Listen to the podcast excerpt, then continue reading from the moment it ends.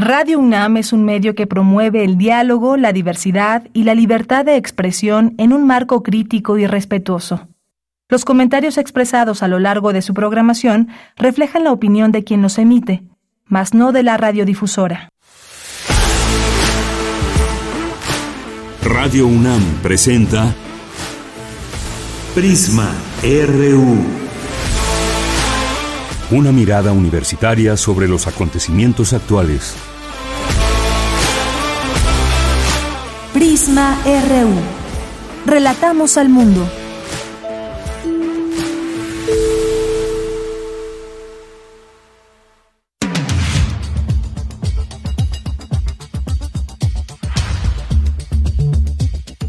Muy buenas tardes, muchas gracias por acompañarnos aquí en Prisma RU. Es la una de la tarde con cuatro minutos y nos da mucho gusto, como siempre, invitarles a que permanezcan de las siguientes dos horas, de una a tres de la tarde, eh, lunes a viernes, de una a tres. Aquí nos encuentran en este espacio en vivo desde la universidad, un espacio pensado eh, para tener aquí voces desde nuestra universidad que analicen el mundo, que analicen nuestro entorno, nuestro contexto y, por supuesto, también información de la universidad Muchas gracias por su atención y recuerden que la forma de comunicarse con nosotros es a través de las redes sociales, arroba PrismaRU en Twitter y PrismaRU en Facebook. Mi nombre es Deyanira Morán y a nombre de todo este equipo les saludo con mucho gusto y le agradezco su sintonía aquí en el 96.1 de FM. Pues el día de hoy vamos a tener a lo largo del programa, vamos a hablar y tenemos que hablar de esto.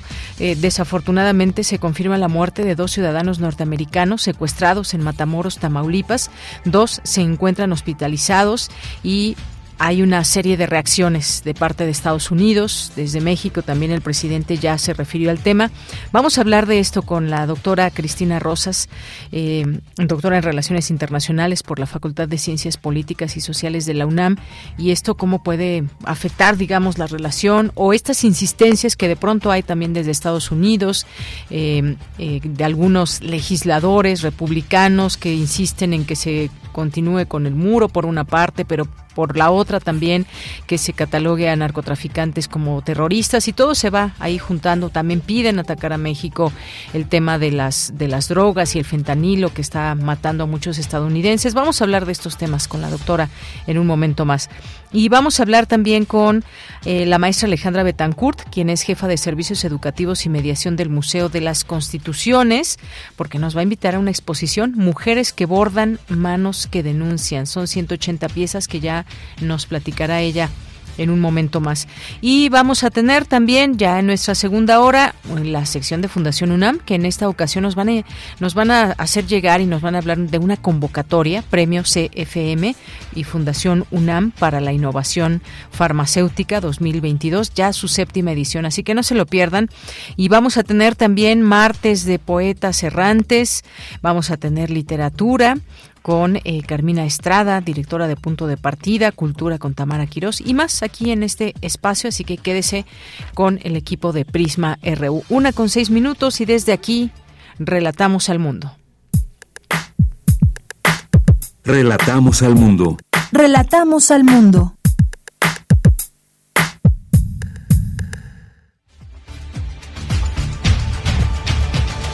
Vamos a nuestro resumen informativo en este día martes 7 de marzo del año 2023. En la información universitaria, la UNAM lamenta el fallecimiento del historiador Enrique Florescano Mayet, quien fue profesor titular del Seminario de Historia Económica de México de la Facultad de Filosofía y Letras. Más adelante le tendremos una semblanza del especialista en el México prehispánico y Premio Nacional de Ciencias y Artes en Historia. La UNAM resalta la desigualdad que viven las mujeres respecto a los hombres en el mundo digital, de acuerdo con el informe global sobre la brecha de género 2022. Las mujeres podrían tardar hasta 132 años en lograr la plena paridad con los hombres en la fuerza de trabajo. La apreciación del tipo de cambio que ha beneficiado al peso mexicano responde más a factores en el entorno global que interno, señaló Eufemia Basilio Morales del Instituto de Investigaciones Económicas. En la información nacional, el gobernador de Tamaulipas, Américo Villarreal, informó esta mañana que fueron localizados los cuatro ciudadanos estadounidenses que fueron secuestrados en Matamoros. Dos de ellos fallecieron, uno más está herido y el otro salió ileso. Hace una hora nos notificaron que había indicios de haber visto a los cuatro ciudadanos norteamericanos y hace 35 minutos ya fue este, plenamente confirmado por la Fiscalía. Eh, de los cuatro hay dos de ellos fallecidos, una persona herida y la otra con vida y ahorita van las eh, ambulancias y el resto del personal de seguridad a dar el apoyo correspondiente pues para el traslado y el apoyo médico que se pueda requerir. Bien, pues ahí fue la voz del gobernador Américo Villarreal, quien esta mañana se comunicó ahí a la conferencia matutina del presidente López Obrador, quien por su parte eh, rechazó cualquier acto de intervencionismo o imposición extranjera. Aseguró que se castigará a los responsables, como ocurrió con el caso de la familia Levarón en 2019. Escuchemos al presidente. Esto es un asunto nuestro. Y además, presidente Biden me ha ofrecido que van a ser respetuosos de nuestra soberanía. Y eso pues se agradece porque nosotros no vamos a permitir intervencionismos de ningún país extranjero. México no es colonia, no es protectorado de ningún gobierno extranjero, porque esto nos evita muchos problemas. Nosotros no vamos a aceptar que nos impongan nada, porque nosotros no vamos a imponer nada a Estados Unidos. Al respecto, el portavoz de Seguridad Nacional de la Casa Blanca, John Kirby, consideró que es inaceptable el secuestro de cuatro, de cuatro, estadounidenses en México. Indicó que trabajarán de cerca con el gobierno de México para garantizar que se haga justicia en este caso. En la información internacional, el presidente de China, Xi Jinping, condenó la represión occidental contra su país impulsada por Estados Unidos. Señaló que los últimos cinco años han surgido obstáculos que amenazan con frenar el surgimiento económico chino. El líder opositor Juan Guaidó confirmó que buscará una candidatura en las elecciones primarias para enfrentar a Nicolás Maduro. Estamos hablando de Venezuela. Otros políticos como Enrique Capriles, dos veces candidato presidencial, y María Corina Machado han formalizado también su participación. Hoy en la UNAM, ¿qué hacer? ¿Qué escuchar? ¿Y a dónde ir? Ya está disponible La Boletina, publicación quincenal realizada por la Coordinación para la Igualdad de Género de la UNAM, que da a conocer a la comunidad universitaria y a la sociedad en general las acciones que realiza la máxima casa de estudios en materia de igualdad de género. En este número se conmemora el Día Internacional de la Mujer. Podrás encontrar más de 300 actividades que la UNAM, a través de la Coordinación para la Igualdad de Género y las entidades que la conforman, han preparado para ti. La boletina se encuentra disponible en el sitio oficial coordinaciongénero.unam.mx. Como parte de las actividades por el Día Internacional de la Mujer, el Centro Cultural Universitario Tlatelolco organiza el conversatorio Ser Mujer en México, conferencias cortas de mujeres construyendo paz, que invita a mujeres destacadas a compartir el trabajo que realizan o aportan para la cultura de paz. Cada una de las participantes compartirá su experiencia, estrategias y aprendizajes marcados por la esperanza y el impulso para construir una sociedad caracterizada por el respeto a la vida y la humana. La cita es hoy, en punto de las 17 horas, en el auditorio del Centro Cultural Universitario Tlatelolco. La sala Julián Carrillo de Radio UNAM te invita a la función del montaje dancístico Sinestesia para el Amor, que aborda la historia de dos mujeres que narran las experiencias amorosas que han tenido a lo largo de su vida. Disfruta de esta antología de poesía, ballet neoclásico y música en vivo, con poemas de Alejandra Pizarnik, Mario Benedetti, Blanca Varela, Gabriela Mistral y Vicente Guidobro. La cita es hoy, en punto de las 20 horas, en la sala Julián Carrillo de Radio UNAM. La entrada es libre el aforo limitado y el uso de cubrebocas indispensable.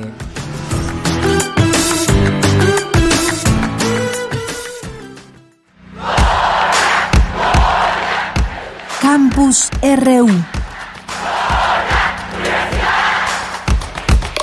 Bien, entramos a nuestro campus universitario en este día 7 de marzo. Ayer falleció Enrique Florescano, historiador mexicano y extitular del Instituto Nacional de Antropología e Historia, reconocido por su trabajo en la historia y la antropología de Mesoamérica y la América Latina colonial. Fue profesor e investigador de la UNAM y en varias universidades de Estados Unidos. Dulce García nos preparó la siguiente semblanza en un momentito la transmitiremos. Por lo pronto vamos ahora con Cindy Pérez, ¿no? Vamos, ya está lista. Adelante con esta información, esta semblanza de Dulce García. Gracias, Deyanira. Muy buenas tardes aquí al auditorio. Deyanira, como bien lo comentas, eh, desafortunadamente el historiador, antropólogo y escritor mexicano Enrique Florescano, quien fuera director del Instituto Nacional de Antropología e Historia, falleció a los 85 años de edad Así lo informó Diego Prieto, actual director de dicho instituto. Fue conocido por su trabajo en Mesoamérica y América Latina colonial y profesor de nuestra universidad, además de otras universidades de Estados Unidos, y también realizó numerosas publicaciones sobre la historia prehispánica colonial. Entre ellas se incluyen Memoria Indígena, esta de 1993, Mitos Mexicanos de 1998, El Patrimonio Cultural Mexicano de 2002, y México en el mundo de las colecciones de arte de 2015, entre otros. ¿Qué te parece si escuchamos de qué manera Enrique Florescano destacaba la importancia de la creación del INA?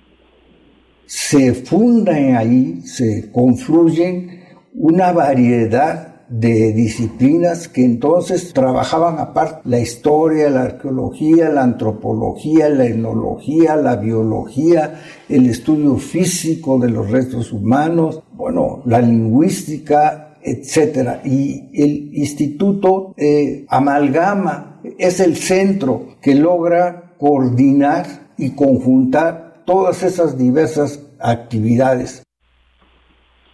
Deyanira Enrique Florescano nació el 8 de julio de 1937 en San Juan, Cosco, Matepec, en el estado de Veracruz. Estudió Derecho y simultáneamente ingresó a la Facultad de Filosofía y Letras en la Universidad Autónoma Veracruzana. Cursó la maestría en Historia Universal en el Colegio de México y realizó estudios de posgrado en la Escuela Práctica de Estudios Avanzados de la Universidad de París. Fue profesor titular del Seminario de Historia Económica de México del Colegio de Historia de la Facultad de Filosofía y Letras de nuestra Casa de Estudios y además de haber sido uno de los primeros investigadores que aplicó en nuestro país lo que se conoce como historia económica.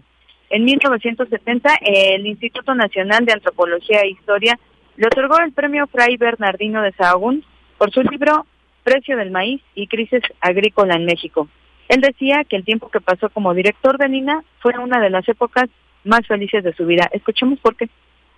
El en, ah, en estos momentos tiene una gran responsabilidad, una gran responsabilidad no solamente académica y cultural, tiene una gran responsabilidad social. Al fin y al cabo, esto es una institución pública, de servicio público. Y entonces ¿Cuál es nuestra tarea? Abrirnos hacia ese público lo más que podamos. Y entre más cerca estemos de la sociedad, más cerca se tira la sociedad que ese patrimonio que está aquí es suyo, es de ellos. Y bueno, de Yanira, Enrique Florescano dirigió también la revista mexicana del Colmex, coordinó la serie de historia de la colección CEP 70 que editó la Secretaría de Educación Pública Fundó la revista Nexos, de la que fue director, y también fue director de la Coordinación Nacional de Proyectos Históricos del Consejo Nacional para la Cultura y las Artes. Entre los múltiples reconocimientos que recibió destacan también el Premio Nacional de Ciencias Sociales, otorgado por la Academia de Investigación Científica, además de que el gobierno francés le otorgara las palmas académicas, mientras que el presidente de Francia lo nombrara caballero del Premio Nacional al Mérito. Otros de sus libros más importantes son Origen y Desarrollo de los Problemas Agrarios en México, 1500 a 1821, México en 500 libros, Precios del Maíz y Crisis Agrícola en México, El Nuevo Pasado Mexicano, Tiempo, Espacio y Memoria Histórica entre los mayas, además de otros títulos. Fue jurado del Premio Anual Francisco Javier Clavijero en el área de Historia y Etnohistoria que organiza el Instituto Nacional de Antropología e Historia y bueno, a principios de 1996, la Universidad de Cambridge lo designó Simón Bolívar Profesor para el año académico 1996-1997, reconocimiento que se otorga a personalidades de la cultura latinoamericana en la historia. A lo largo de sus publicaciones, este importante historiador para nuestro país aseveraba que los estudios históricos son una forma de unir el pasado con el presente, por lo que el trabajo de las personas que se dedican a la historia es de suma importancia, pues consiste justamente en construir estos puentes entre ambos tiempos.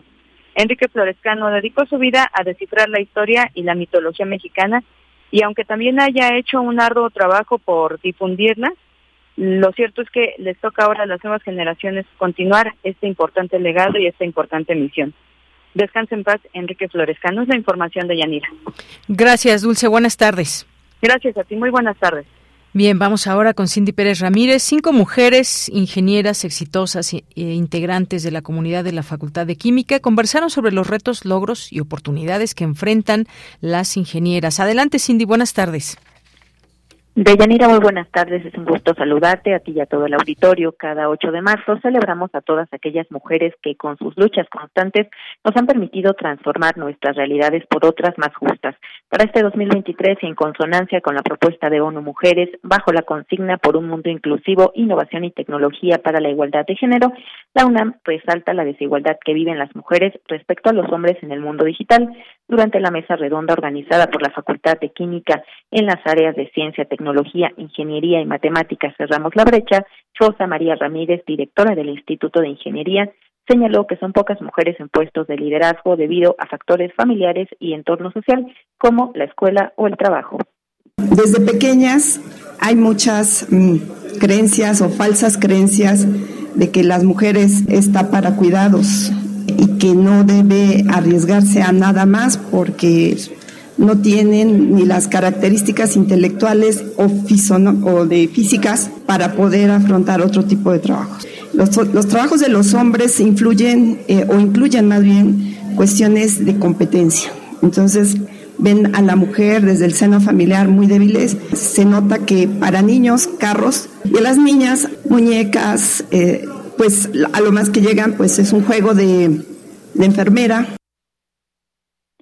En tanto, Liliana Romero Recendis, profesora investigadora de Ingeniería Metalúrgica, habló de la poca representación que existe en algunas licenciaturas derivado de las prácticas culturales que en mi primera generación, por ejemplo, éramos alrededor de 148, 146 personas y de esos 140 y tantos solamente dos éramos mujeres, o sea, otra compañera y yo. Sí tiene sus retos, pero definitivamente ya estando ahí comprobé que se trata de algo cultural comprobé que no tiene absolutamente nada que ver con las actividades, no tiene que ver con el giro de la carrera, no tiene que ver con algo biológico, fisiológico que realmente a nosotras como mujeres nos impida estar ahí.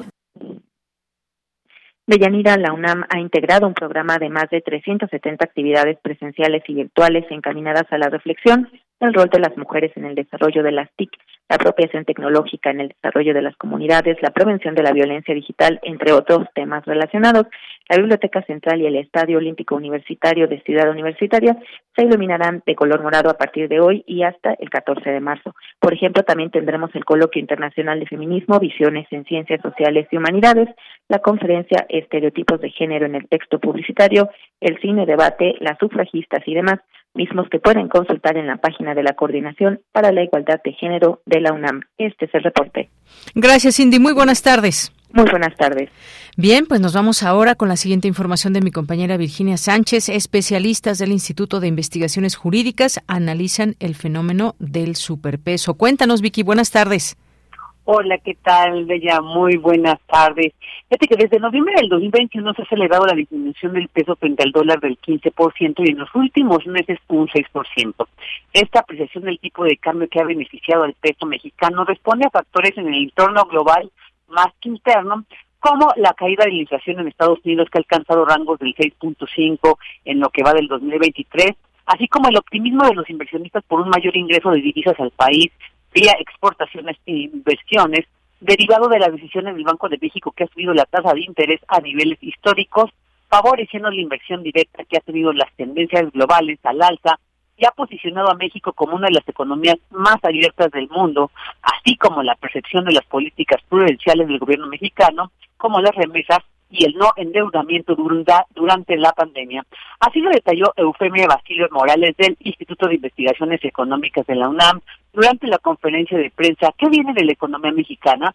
Al respecto, la experta detalla cuáles podrían ser los beneficios a corto y mediano plazo. Escuchémosla puede ayudar a que baje la inflación, pues ocasiona un abaratamiento de las importaciones, puede aumentar el ritmo de rendimiento de las inversiones en pesos al convertirlas en dólares, lo cual pues hace que fluyan más inversiones, ¿no? Dentro del país. También hay una menor cantidad en pesos por dólar que se pague de, de la deuda, lo cual pues es favorable, hablamos de la deuda externa, para las empresas sobre todo que tienen deudas en divisas extranjeras, en dólares, y bueno, para el gobierno, porque la apreciación del peso pues hará que los intereses que se paguen de la deuda en cierta medida pues sean menores, ¿no? También benefician a los importadores de bienes. El país, bueno, adquiere, sabemos, muchos insumos, los empresarios, pequeñas y medianas empresas, grandes empresas, insumos del exterior, bienes de capital, que son materiales que finalmente son usados para producir bienes finales y que, bueno, por este superpeso pues son más baratos. Por su parte, José Manuel Márquez Estrada, también investigador del Instituto de Investigaciones Económicas, señaló que el que tengamos un peso fuerte desde los términos económicos es una cuestión no real sino financiera que en cualquier momento se puede revertir y detalló cuáles son las industrias que pudieran verse afectadas. Escuché.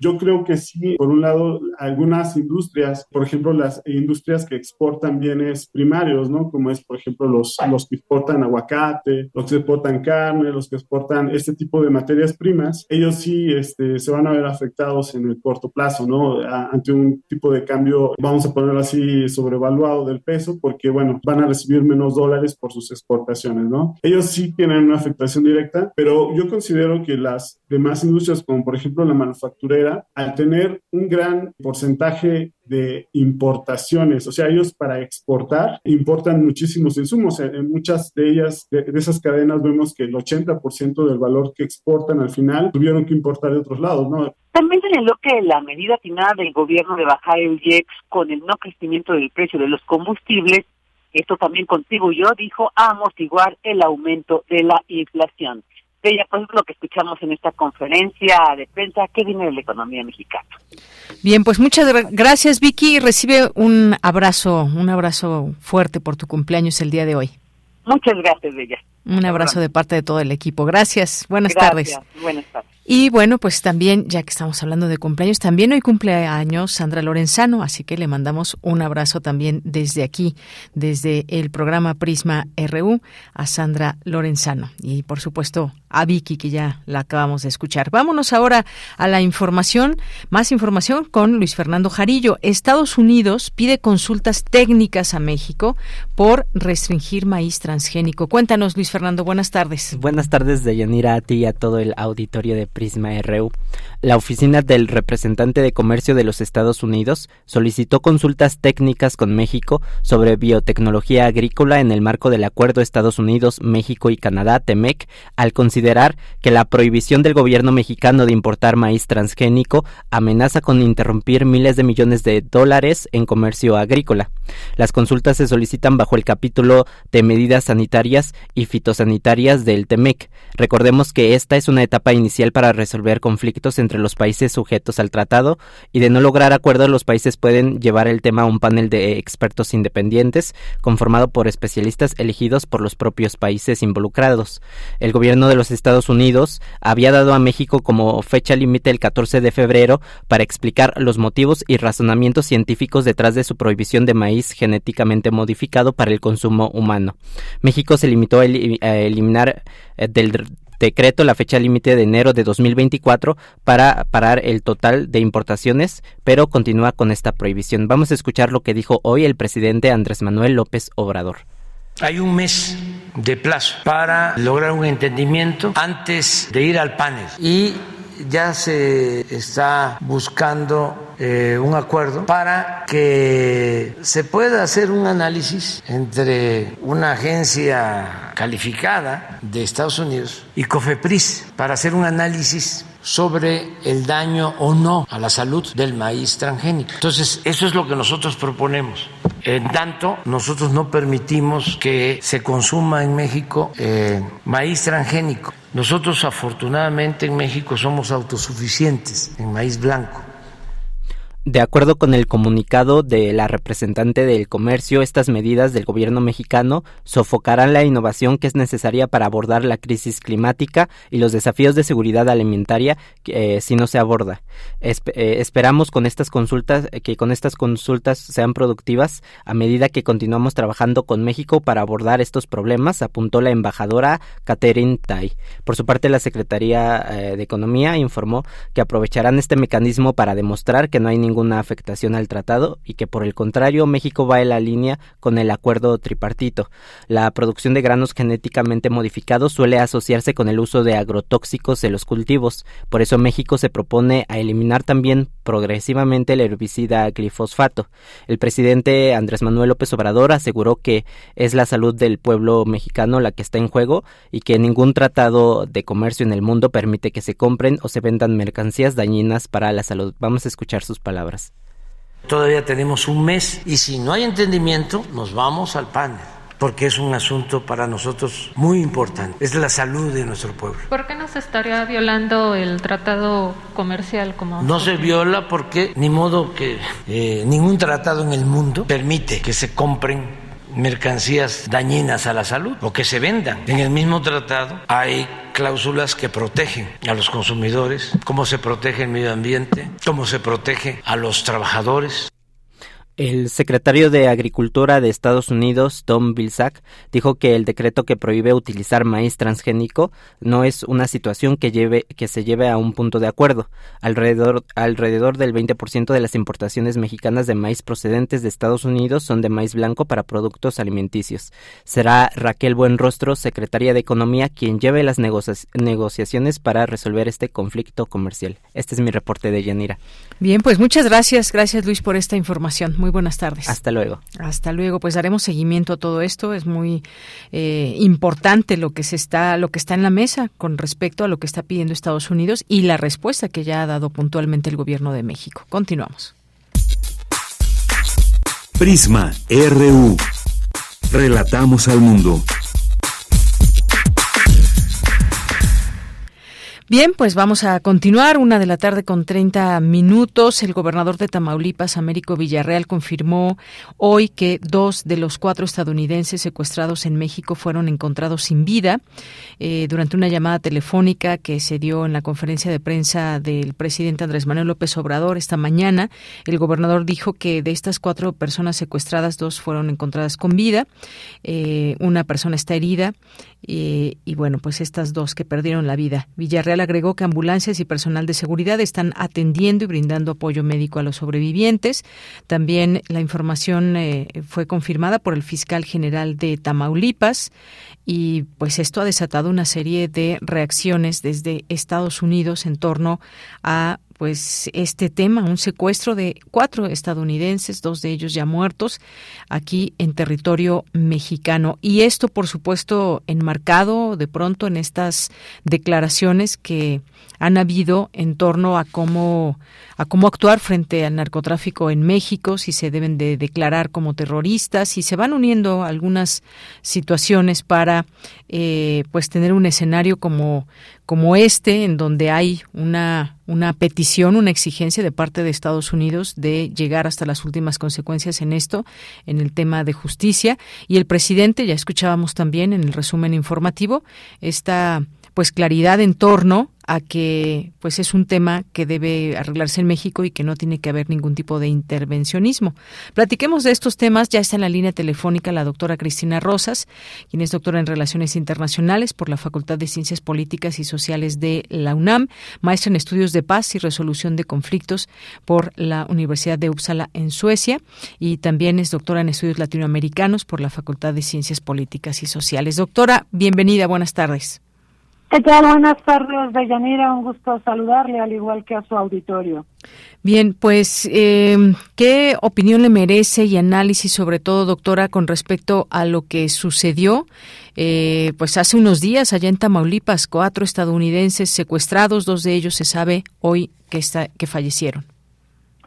Sí, Deyanira, con todo gusto. Mire, eh, se vive un clima de creciente tensión entre México y Estados Unidos en torno a la agenda de seguridad. Nosotros sabemos que hay tres temas torales en la relación bilateral México-Estados Unidos. Uno de ellos es el migratorio, donde también hay un montón de problemas. Eh, el otro es el comercio, hoy escuchábamos lo del maíz transgénico. Y el otro ciertamente es el de seguridad. El tema de seguridad eh, es un tema que involucra varias aristas. Una de ellas, por supuesto, es el auge de la delincuencia organizada, de los cárteles de la droga mexicanos que han exacerbado la violencia en la frontera, pues precisamente como parte de estas rutas de abastecimiento hacia el mercado estadounidense. Hay otra arista que es la del fentanilo. Recordamos que se ha insistido mucho, y no de ahora, sino desde hace ya bastante tiempo, respecto a lo letal que resultan estas drogas sintéticas, el fentanilo, que aparte de todo es profundamente adictivo y que ha incidido, ha repercutido negativamente en la esperanza de vida de Estados Unidos. Estos problemas están vinculados con lo que hemos visto el viernes y, las malas noticias que tenemos esta mañana. Eh, por un lado, pues tenemos al principal mercado consumidor de estupefacientes que está en Estados Unidos y por otro lado tenemos a abastecedores de drogas, entre ellas el fentanilo, esta droga tan adictiva, que operan en México y que tienen una red delincuencial bastante extendida por todo el mundo. En Estados Unidos, eh, usted lo sabe de Yanira, hay procuradores de varios estados de la Unión Americana que desde principios de febrero le han solicitado al presidente Biden y al secretario de Estado Blinken que tomen cartas en el asunto del combate del fentanilo. Dicen que, ah, según datos que, que estos procuradores estatales ventilaron, 66% de las 100.000 muertes registradas por sobredosis en la Unión Americana obedecen al consumo de opiáceos sintéticos, entre ellos por supuesto, es fentanilo. Y mm, se ha señalado como responsable o principales responsables del tráfico de fentanilo al cártel de Sinaloa, al cártel de Jalisco Nueva Generación, y eh, se ha dicho que ambos constituyen amenazas a la seguridad nacional de la Unión Americana y, por supuesto, a la salud pública de ese país. Yo, por supuesto, eh, he insistido mucho en que mm, parte del problema estriba en el énfasis criminalístico que tanto Estados Unidos como México le han dado a este tema, porque yo creo que parte de la solución estriba justamente en informar a la opinión pública, en informar a, a, los más jóvenes también en lo que son las adicciones, en educar contra las adicciones, en rehabilitar a las personas adictas, porque eso implicaría trabajar sobre el mercado consumidor que es algo que yo siento de Yanira no se hace mucho. Se trabaja más en el combate de cárteles, en la parte criminal del narcotráfico, pero se hace muy poco en lo que se refiere al tema de la salud pública, de la drogadicción y el consumo de estupefacientes como tema de salud pública. Entonces, eh, yo creo que hay que cambiar el, el, énfasis y poner más el acento en la prevención de adicciones y en la rehabilitación de adictos. Eso por un lado. Ahora, eh, usted lo señalaba hace un momento muy bien, eh, se ha pedido en Estados Unidos que a estos cárteles mexicanos y a otros más se les considere terroristas. ¿Para qué? Pues bueno, usted sabe que si algo se le califica como terrorista o terrorismo, entonces Estados Unidos tendrá más poder, más margen de maniobra para, por ejemplo, congelar activos, negar la entrada de presuntos terroristas vinculados al tráfico de estupefacientes a Estados Unidos y eventualmente una intervención eh, en el país en donde se detecte que tenemos a estos eh, zares de, de, la droga eh, o lores de la droga operando. Esta sería la parte más preocupante. Yo, yo no pienso que se vaya a dar una intervención de Estados Unidos, pero lo que sí pienso es que hay un deterioro muy fuerte en la relación bilateral. Y, y para terminar y contestarle su pregunta, eh, me permito recordar que mm, el presidente López Obrador, después del incidente que se dio en el marco del juicio contra García Luna y el arresto del general Cienfuegos en Estados Unidos, el presidente López Obrador, a manera de represalia por el arresto del general Cienfuegos, que fue liberado y enviado a México, tomó la decisión de reducir la cooperación con Estados Unidos en materia de seguridad, específicamente en lo que se refiere a la cooperación con agencias de seguridad de Estados Unidos como la DEA, como FBI y otras más, con el argumento de que intervienen y merman la soberanía de nuestra nación. Este hecho, esta limitada cooperación de México con Estados Unidos en términos de seguridad, creo que ha abierto una ventana de oportunidad para los cárteles de la droga y para organizaciones delincuenciales en México.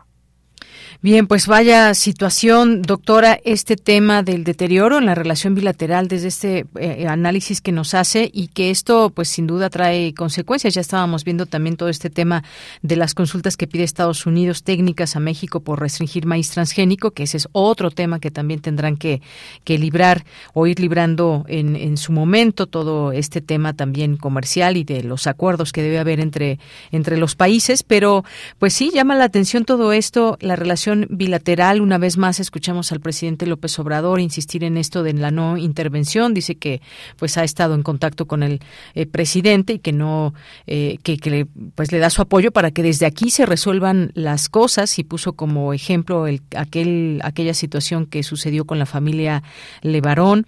Y bueno pues es una situación realmente preocupante el tema de la de la inseguridad de la delincuencia. Ahora pues tocó a estos estadounidenses. La investigación está en desarrollo, pero lo que suceda y cómo se llegue a encontrar o no a estas personas que secuestraron a los cuatro estadounidenses, pues no, me parece que no van a quitar el dedo del renglón, doctora. Sí, se antoja muy tenso el momento porque aparte eh, hace poquito hubo un proyecto de resolución de dos republicanos, Dan Crenshaw de Texas y un ex veterano de guerra White de Florida, quienes han propuesto en el Congreso de Estados Unidos una autorización para usar la fuerza militar de manera que se pueda combatir por parte de cuerpos de seguridad de Estados Unidos en nuestro país a los cárteles mexicanos. O sea, eh, el presidente López Obrador eh, incluso dijo que él ni siquiera estaba notificado de, de este proyecto propuesto por Crenshaw y por Walsh, pero es muy delicado, de Yanira, porque a mí me preocupa también que esta entereza con la que Estados Unidos habla de combatir a la delincuencia en México, yo no la veo dentro de Estados Unidos. ¿eh?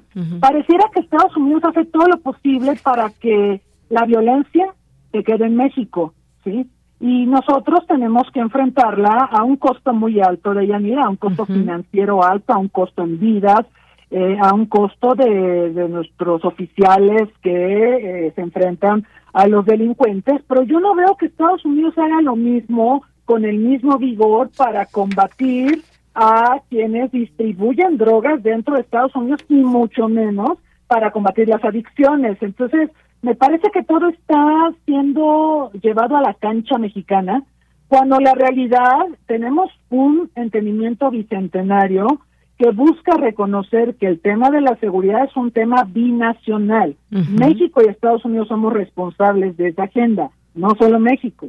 Y México siempre lleva la peor parte y ahora hasta están sugiriendo invadirnos. Digo, eso realmente habla habla de un sector claro de, de, Estados Unidos que no es el presidente Biden, ¿no? Son republicanos, conservadores antimexicanos que también quieren jalar votos y demás, y, y, bueno, jalar agua para su molino en esta coyuntura. Pero, pero la realidad es que es delicado de Yanira y yo quisiera ver un esfuerzo más concertado entre México y Estados Unidos, donde Estados Unidos combata también a las redes delincuenciales que operan en la Unión Americana y que hacen posible que los estadounidenses tengan acceso al fentanilo y a otras drogas que eh, pues los están literalmente matando. Claro, y uno pues se queda con esa pregunta, ¿combate realmente en Estados se combate en Estados Unidos realmente el tráfico de drogas y su consumo? Porque pues parecería, doctora, que se le sale de las manos la no solamente el atacar estos problemas, sino la comprensión de un problema tan grave que sí, que está matando ciudadanos estadounidenses,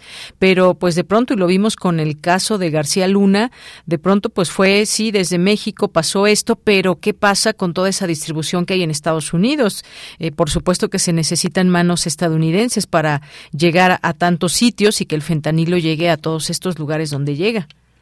Por supuesto, y fíjese que en este tema, igual que en el tema de, de, la violencia con armas de fuego que vemos que cotidianamente no pasa un solo día de Yanira sin que sepamos que hubo el asesinato de alguien porque usó un arma de fuego en la escuela o contra sus maestros o contra personas que estaban en un centro comercial. En este tema eh, están muy atadas de manos entidades como la CDC. La CDC es una entidad de la que hemos escuchado mucho cuando hay problemas de epidemias y pandemias, ¿no? Pero la CDC también es importante desde la óptica de la salud pública porque la CDC ha trabajado, ha tratado de trabajar y el Congreso de Estados Unidos le ató las manos para poder en un momento dado ubicar al tráfico ilícito de armas como un problema de salud pública. Y no solo el tráfico ilícito, sino el acceso de la población estadounidense a armas de fuego como un tema de salud pública por la cantidad de muertos y heridos que, que se genera, ¿no? Pero entonces el Congreso de Estados Unidos, fíjese usted, le ató las manos a la CDC, de manera que la CDC no puede hacer absolutamente nada, no puede discutir este tema. Entonces, eh, bueno, es un ejemplo de, un tema colateral, que es lo de la violencia con armas de fuego, pero llevado al caso del consumo de estupefacientes, efectivamente no vemos, no vemos acciones más decisivas de parte de Estados Unidos para combatir adicciones o rehabilitar a las personas que lamentablemente tienen adicciones, porque ese es el mercado, ellos son los que demandan los estupefacientes. Mientras hay ese mercado enorme, esa demanda tan grande de estupefacientes, siempre habrá alguien dispuesto a abastecer dicho mercado y eso es lo que ha empoderado a, los cárteles mexicanos y en su momento a los colombianos y demás. Entonces sí tendría que haber un trabajo mucho más testudo y mucho más determinante de parte de Estados Unidos para atacar el mercado. Y no solo echarle toda la culpa de lo que pasa a México, porque eso también es un discurso político y eso no nos va a llevar a construir una relación eh, propositiva y respetuosa y sobre todo que pueda ayudar a desactivar esta crisis de seguridad que estamos enfrentando ambas naciones. Claro, pues sí, tan solo recordar lo que en su momento decía Donald Trump en torno justamente a todo este tema de los cárteles de la droga que fueran considerados como terroristas. Y doctora, por último le pregunto esto de eh, el canciller de México, Marcelo Ebrard, ha hecho distintos llamados y en distintos foros también, incluso lo hizo hace poco eh, pidiendo al G20 combatir el tráfico de armas y fentanilo y esto pues tiene un claro mensaje a Estados Unidos en varias ocasiones que se ha mencionado que también ataquen todo ese tráfico de armas que llega a México. Muchas de estas armas llegan desde Estados Unidos. Así es, y esas armas que llegan desde Estados Unidos a México dotan de poder de fuego a los cárteles de la droga y les facilita su, su operación en nuestro territorio y, les facilita también traficar los estupefacientes en la frontera con Estados Unidos. Mire, algo que es positivo de parte de la Cancillería mexicana son todas estas demandas contra las armerías, contra los fabricantes de armas de fuego, que terminan siendo traficados ilegalmente a nuestro país. Digo, obviamente hay una legislación en Estados Unidos que protege a las armerías, en el sentido de que la libera de cualquier responsabilidad por el uso que se le dé a las armas que, que venden, ¿no? Pero el tema es bastante más complejo porque incluso hemos visto que ante estas demandas del gobierno mexicano, y lo ha expresado así el canciller Ebrard, también hay asociaciones civiles en Estados Unidos que están buscando que se establezcan más controles para que la gente que quiere adquirir armas de fuego encuentre obstáculos. Y esto abone a la despistolización de la sociedad estadounidense. Hoy por hoy esa despistolización no está operando y la abundancia de armas de fuego que hay en Estados Unidos, que se fabrican en Estados Unidos, encuentran vías para ingresar a un mercado como el mexicano que las demanda y bueno, ingresan de manera ilegal. Entonces, ahí tenemos eh, otro caso donde hay corresponsabilidad de los dos países. México tiene que combatir a los cárteles de la droga, tiene que confiscarles y destruirles sus armas, sí, pero el fabricante es Estados Unidos. El país desde donde se trafican a México es Estados Unidos. Aquí la pregunta es dónde están las autoridades de Estados Unidos para evitar que en la frontera con México se trafiquen ilegalmente estas armas. Entonces, como puede ver, es bastante complejo y los dos países somos corresponsables y los dos tendríamos que hacer nuestra parte del trabajo para desactivar esta crisis. Así es. Bueno, pues doctora, muchas gracias como siempre con, por su análisis, por sus comentarios aquí sobre este tema que por supuesto eh, preocupa, que tiene que ver entre estos dos países y lo que está pasando entre ellos y la violencia que se está generando desde algunos sitios en México y que ha afectado pues ahora hasta estos estadounidenses. Muchas gracias. Gracias a usted. Muy buena tarde. Igualmente, muy buena tarde. Gracias, doctora Cristina Rosas, doctora en Relaciones Internacionales por la Facultad de Ciencias Políticas y Sociales de la UNAM. Continuamos. Tu opinión es muy importante. Escríbenos al correo electrónico prisma.radiounam@gmail.com. Continuamos y mañana es 8 de marzo, el Día Internacional de la Mujer y en este sentido, pues sí celebramos a mujeres que han abierto brecha para que pues muchas mujeres en la actualidad tengamos eh, logros y ellas se han hecho muchas luchas y eh, tenemos y ahora disfrutamos de muchos de esos logros, pero no no no basta todavía y faltan muchas cosas por hacer y faltan muchos retos y objetivos que lograr. Y desde distintos lugares se tejen historias se tejen también apoyos y solidaridad. Hoy vamos a platicar con la maestra Alejandra Betancourt, quien es jefa de servicios educativos y mediación del Museo de las Constituciones, porque nos va a platicar de una exposición, Mujeres que bordan, manos que denuncian. ¿Qué tal, eh, maestra Alejandra? Bienvenida, muy buenas tardes. Muy buenas tardes, muchas gracias por, por la invitación. Pues gracias a usted por invitarnos y platicarnos, por favor, de esta exposición Mujeres que bordan, manos que denuncian, que son piezas que pues intentan hacer visible esta violencia de género que existe hoy en día y esta muestra con motivo de la conmemoración del Día Internacional de la Mujer ahí en el Museo de las Constituciones de la UNAM. Claro. Pues eh, es una muestra que tiene ya una tiene una historia porque tiene toda una trayectoria. Comenzó en 2020 con una iniciativa que lanza precisamente una compañera desde los servicios educativos del de, eh, Museo Nacional de Culturas Populares con un taller de bordado que eh, cuya intención era detonar reflexión sobre precisamente las violencias que viven las mujeres y era eh, repensar también la iconografía del bordado, ¿no? Que siempre, que generalmente se ha considerado como una iconografía más bien de carácter eh, decorativo. Entonces, eh, esta, esta muestra, estos primeros trabajos, el taller que se lanza es un taller que, que además este, se enmarca en, la, en los 16 días de activismo contra la violencia, de la violencia contra las mujeres, es este, que es alrededor del 25 de noviembre, todo empieza el 25 de noviembre, son 10, 10, 16 días que se, que se está haciendo esta serie de actividades que se van lanzando, pero bueno, se vino también la pandemia, se vino una serie de circunstancias y eh, lo que empezó como un taller de dos sesiones presenciales después se fue convirtiendo en un este encuentro de los lunes que hacían las bordadoras y eh, se fue transformando, se creó una colectiva que se llama Lunas Violetas y eh, de ellas mismas, bueno, se fue este, creando esta colección que empezó, como decía yo, en el Museo Nacional de Culturas Populares, pero que ha ido transitando y en el lugar, este, según la sede donde se ha ido adoptando, ha ido también cambiando de nombres y se ha ido nutriendo de los trabajos de otras bordadoras. Entonces, eh, es una réplica de lo primero y es un trabajo de reflexión. Aquí no, no hay, digamos, el principio de eh, la facilitadora que les está haciendo, dando clases, por decirlo, de feminismo y qué es el feminismo, sino más bien es eh, a partir de situaciones y experiencias también cotidianas que viven las mujeres, bueno, invitar en el colectivo, en el bordado, en esa convivencia, en ese intercambio de saberes, eh, pues hablar de esto precisamente, de estos temas que pues o los oímos en las noticias o los oímos a veces, eh, bueno, los vivimos en las casas, pero que no siempre eh, se están trabajando desde los museos.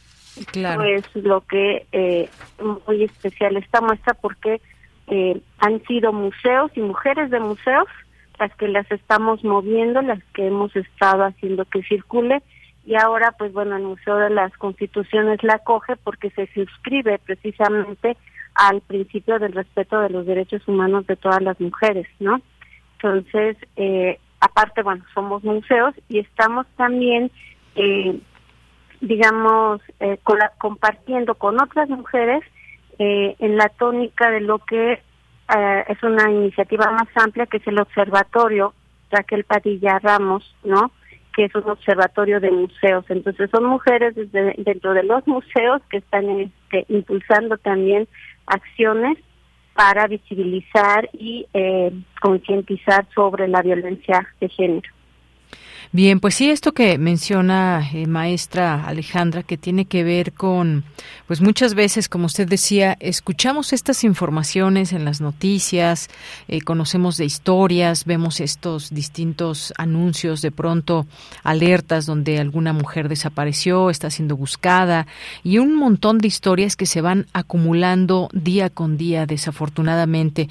Esto eh, que hacen ustedes desde el Museo de las Constituciones, mujeres que bordan, manos que denuncian, pues finalmente también es un acompañamiento y decir, aquí estamos y estamos juntas y podemos eh, recibir a muchas mujeres que lo requieran y de pronto pues me parece eh, muy importante que no veamos este tema como algo lejano de todo lo que acontece al, eh, a las mujeres en México, en el mundo, pero por supuesto nos situamos en México por todas las situaciones específicas que hay de violencia, más en algunos estados o en algunas zonas que otras y que de pronto pues lo podemos ver eh, pasar solamente así, como algo ajeno, como algo lejano, cuando es algo que está mucho más cerca de lo que pensamos, desafortunadamente.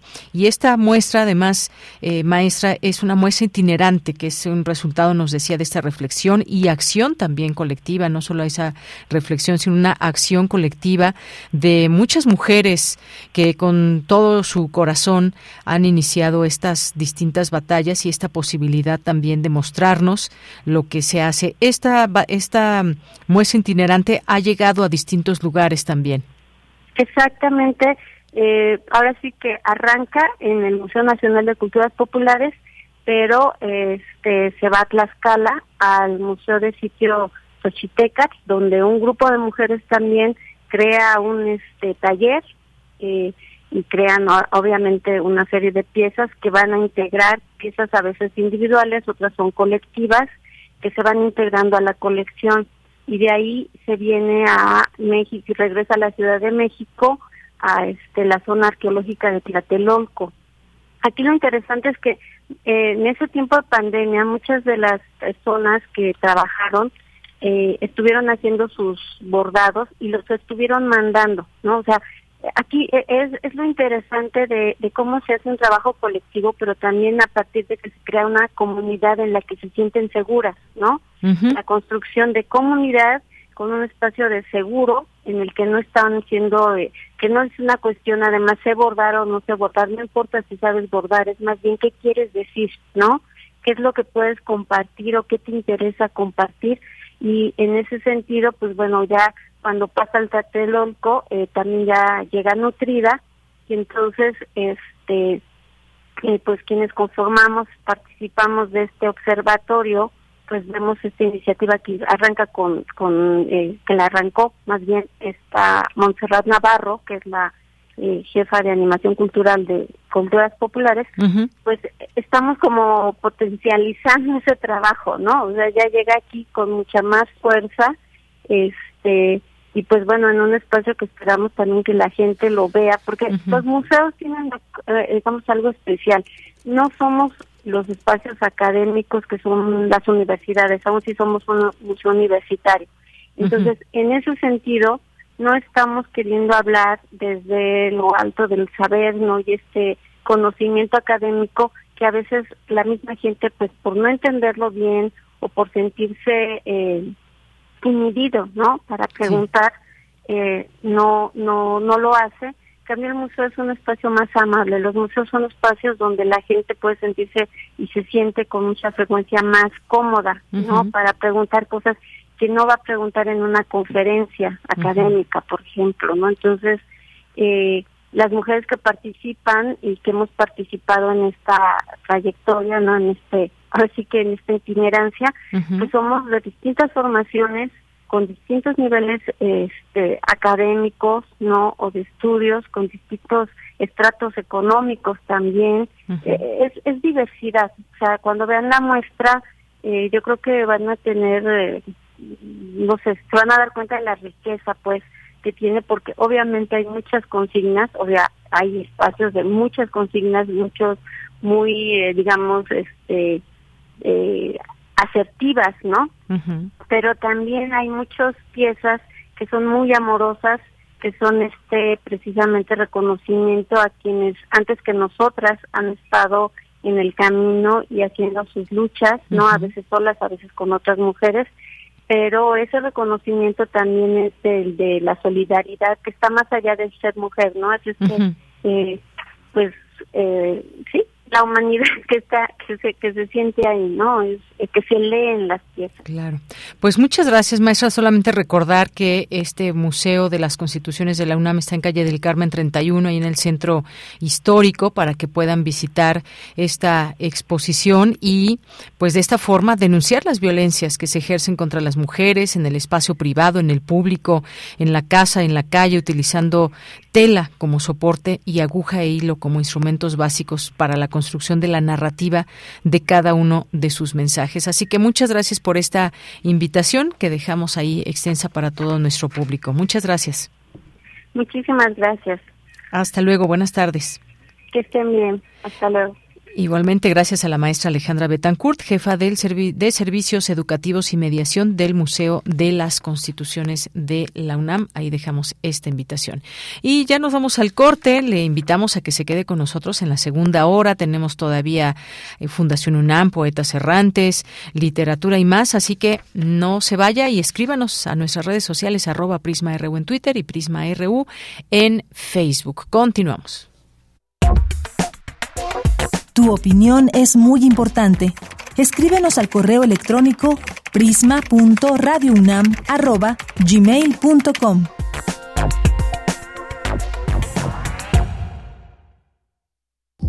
...96.1 de frecuencia modulada... ...860 de amplitud modulada... ...transmitiendo desde Adolfo Prieto 133... ...en la Colonia del Valle... Escúchanos en nuestra página web radio.unam.mx. Síguenos en todas nuestras redes sociales: Facebook, Twitter, Instagram, Spotify y YouTube. XEUN. Radio UNAM. Experiencia sonora. Todo tiempo pasado fue necesario para llegar hasta el ahora. Por eso debemos agradecer cada descubrimiento, cada hallazgo del pasado que ha derivado en lo que somos ahora.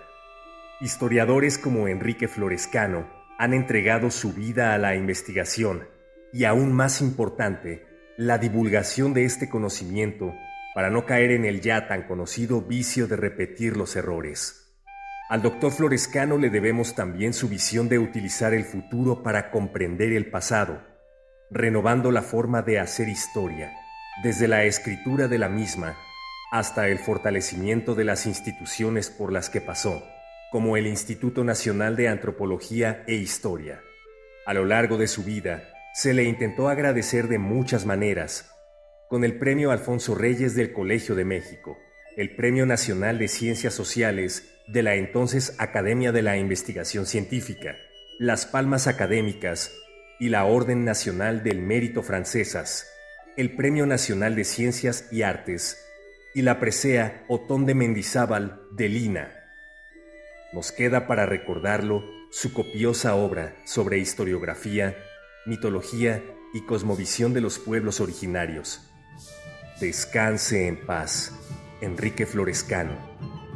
7 de julio de 1937, 6 de marzo del 2023.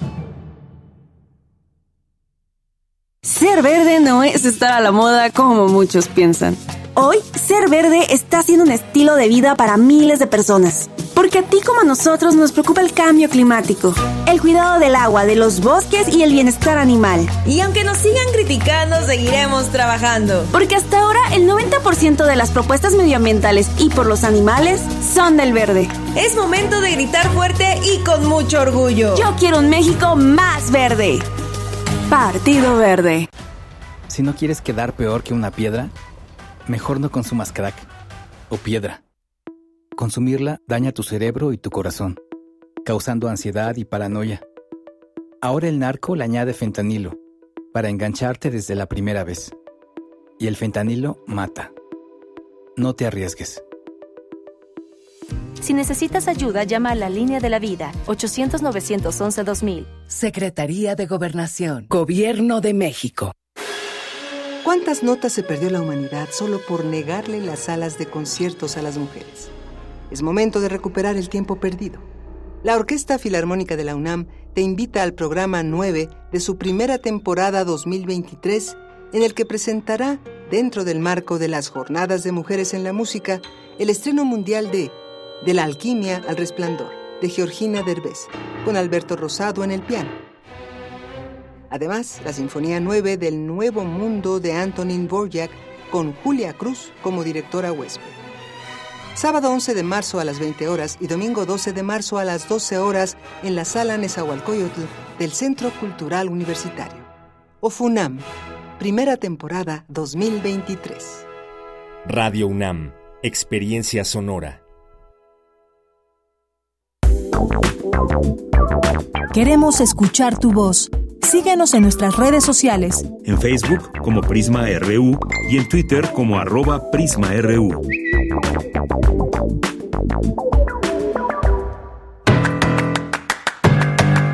Mañana en la UNAM, ¿qué hacer? ¿Qué escuchar? ¿Y a dónde ir? La Coordinación Universitaria para la Sustentabilidad de la UNAM organiza una nueva jornada de restauración y limpieza de Camellón. El objetivo es rescatar el espacio localizado entre el Geopedregal y la Dirección General de Administración Escolar en Ciudad Universitaria. Puede participar cualquier integrante de la comunidad universitaria, así como público en general. Para mayores informes consulta las redes sociales de la COUS UNAM. Se recomienda llevar ropa cómoda, bloqueador y un termo o contenedor reutilizable para el suministro de agua. La Red del Agua de la UNAM organiza el conversatorio Mujeres por el Agua, que contará con la participación de la doctora Rosa María Ramírez Zamora, directora del Instituto de Ingeniería de la UNAM, la doctora Carolina Escobar, del Instituto Mexicano de Tecnología del Agua, y la licenciada Susana Barroso, del Consejo Consultivo del Agua. Conéctate el próximo jueves en punto de las 17 horas a través de las redes sociales de la Red del Agua de la UNAM. La sala Julián Carrillo de Radio UNAM te invita a visitar la exposición Depresiones húmedas, lo que debe ser deseo. Acuarelas de Annie Flores, artista visual egresada de la Facultad de Artes y Diseño de la UNAM, quien se ha dedicado principalmente al dibujo y pintura, siendo la figura humana el eje central de su obra. La exposición Depresiones húmedas, lo que debe ser deseo se encuentra disponible en el espacio Josep Torres Campalans de Radio UNAM hasta el 31 de marzo de 2023. La entrada es libre, el aforo limitado y el uso de cubrebocas indispensable. Para Prisma RU, Daniel Olivares Aranda.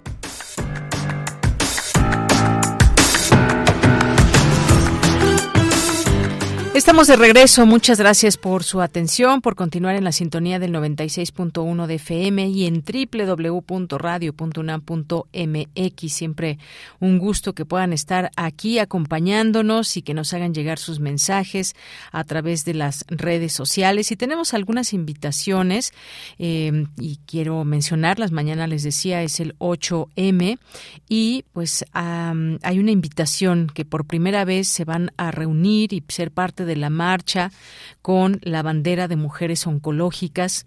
Y bueno, esto que hay es una convocatoria que nos hace que nos hacen muchas mujeres y entre ellas Sandra Monroy de Jódete Cáncer, que aquí tuvimos oportunidad de entrevistarla, una mujer, una mujer joven que ha enfrentado esta lucha contra el cáncer y que pues hay muchas mujeres empáticas y muchas otras mujeres que también han sido atravesadas por esta enfermedad. Y como les decía, mañana 8 de marzo se reunirán, dice, no somos guerreras de rosa en octubre, asexuadas, revictimizadas, sumisas, somos mujeres los 365 días del año, con tanto por decir y así como todas nos toca enfrentar las violencias que conocemos en México, a la nuestra se suman la médica, la falta de servicios oportunos en diagnósticos y tratamientos, a esa falta de la garantía de un derecho básico como el acceso a la salud tiene un nombre, un feminicidio institucional.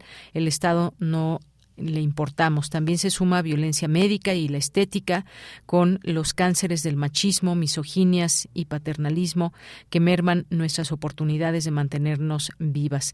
Y bueno, pues hay un texto mucho más largo que por cuestiones de espacio y tiempo no puedo no puedo compartirles, pero está este llamado, esta convocatoria a reunirse el 8 de marzo, mañana a las 12 del día, en la glorieta de las mujeres que luchan para elevar eh, nuestras cicatrices. Dice esta convocatoria, sabemos que no todas tenemos la energía para marchar hasta el zócalo, por eso solo será un acto simbólico de presencia y puedes acompañarte de amigos, hermanos, madres, hijas, llevar una playera blanca, lisa de algodón, pintura acrílica, morada o negra para que sea intervenida la playera y pintemos nuestras cicatrices y chichis. También lleven sus pancartas y atentamente eh, Jódete Cáncer.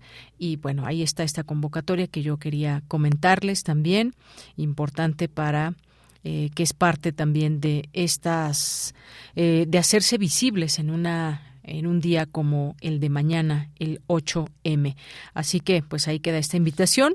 También tengo otra invitación que nos hacen llegar eh, por el Día Internacional de la Mujer, homenaje, lectura en voz alta, este 8 de marzo, esto es por a través del Facebook Live, 8 de marzo de, de 4 a 6 de la tarde. Eh, y bueno, pues se va a hacer una lectura de la invencible, el invencible verano de Liliana, de Cristina Rivera Garza y ahí tenemos este Facebook Live que será a través de Talleres Lorena San Millán. Esta es la página a través de la cual lo pueden escuchar y bueno, pues mujeres escritoras, Mari Carmen Ambrís es una de ellas que estarán en, estas lecturas de fragmentos de El Invencible Verano de Cristina Rivera Garza mañana a las 4 de la tarde a través del Facebook Live de eh, Talleres Lorena San Millán. Y bueno, pues vamos a mandar saludos ahora a las personas que nos están escribiendo aquí en Prisma RU y que siempre agradecemos este esfuerzo por comunicarse con este equipo. Muchos saludos a Berecoa 21, Eduardo Mendoza, abrazos para ti también, Eduardo. Jorge Morán Guzmán, qué rápido se ha movido la fiscalía en este caso de ciudadanos norteamericanos secuestrados en Tamaulipas. Curioso, ¿verdad? Nos dice Jorge. Gracias también a eh, Miguel Ángel, Mario Navarrete, Rosario Durán, muchas gracias. César Soto, Carmen Valencia, Abel Fernández, eh, muchas gracias que les manda muchos saludos a, la festejada de Vicky. Muchas gracias, Rosario. Aquí le hacemos llegar tus saludos. Eh, Mario Navarrete mm, también dice descanse en, paz el maestro Florescano.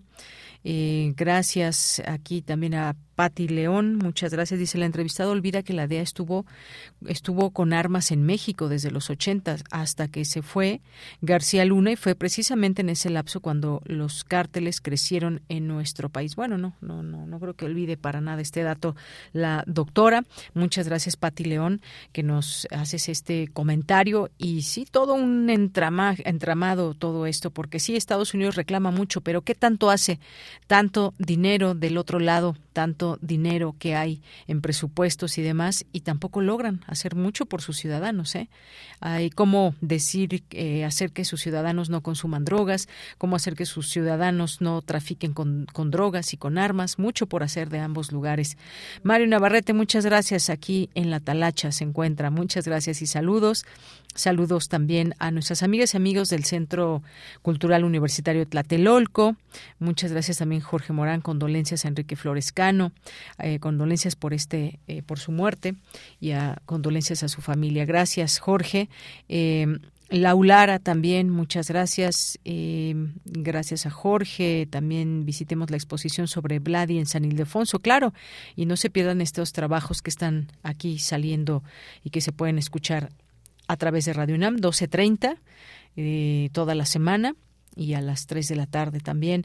Eh, Rosario, feliz martes también para ti. David Castillo Pérez, buenas tardes. El glorioso equipo de Prisma RU. Vamos a relajarnos un rato con la siempre elocuencia de Deyanira, el, el canario titular de este gran noticiero. Gracias, David Castillo. Un abrazo.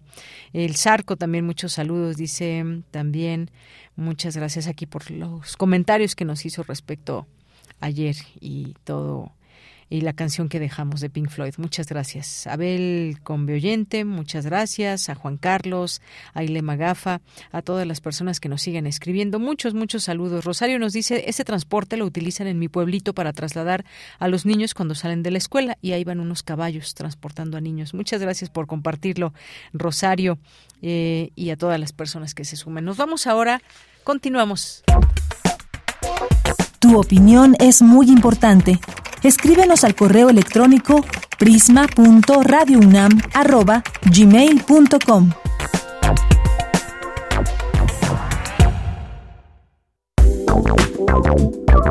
Queremos escuchar tu voz. Síguenos en nuestras redes sociales. En Facebook como Prisma RU y en Twitter como arroba PrismaRU.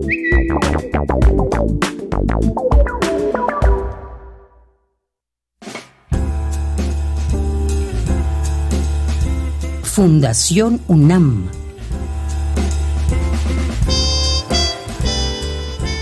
Bien, pues ya estamos en Fundación UNAM y hoy nos acompaña el doctor Jorge González Canudas, director de investigación y desarrollo por esa convocatoria, convocatoria del premio CFM y Fundación UNAM. ¿Qué tal, doctor? Bienvenido, buenas tardes. Muy buenas tardes a usted y a todo su auditorio.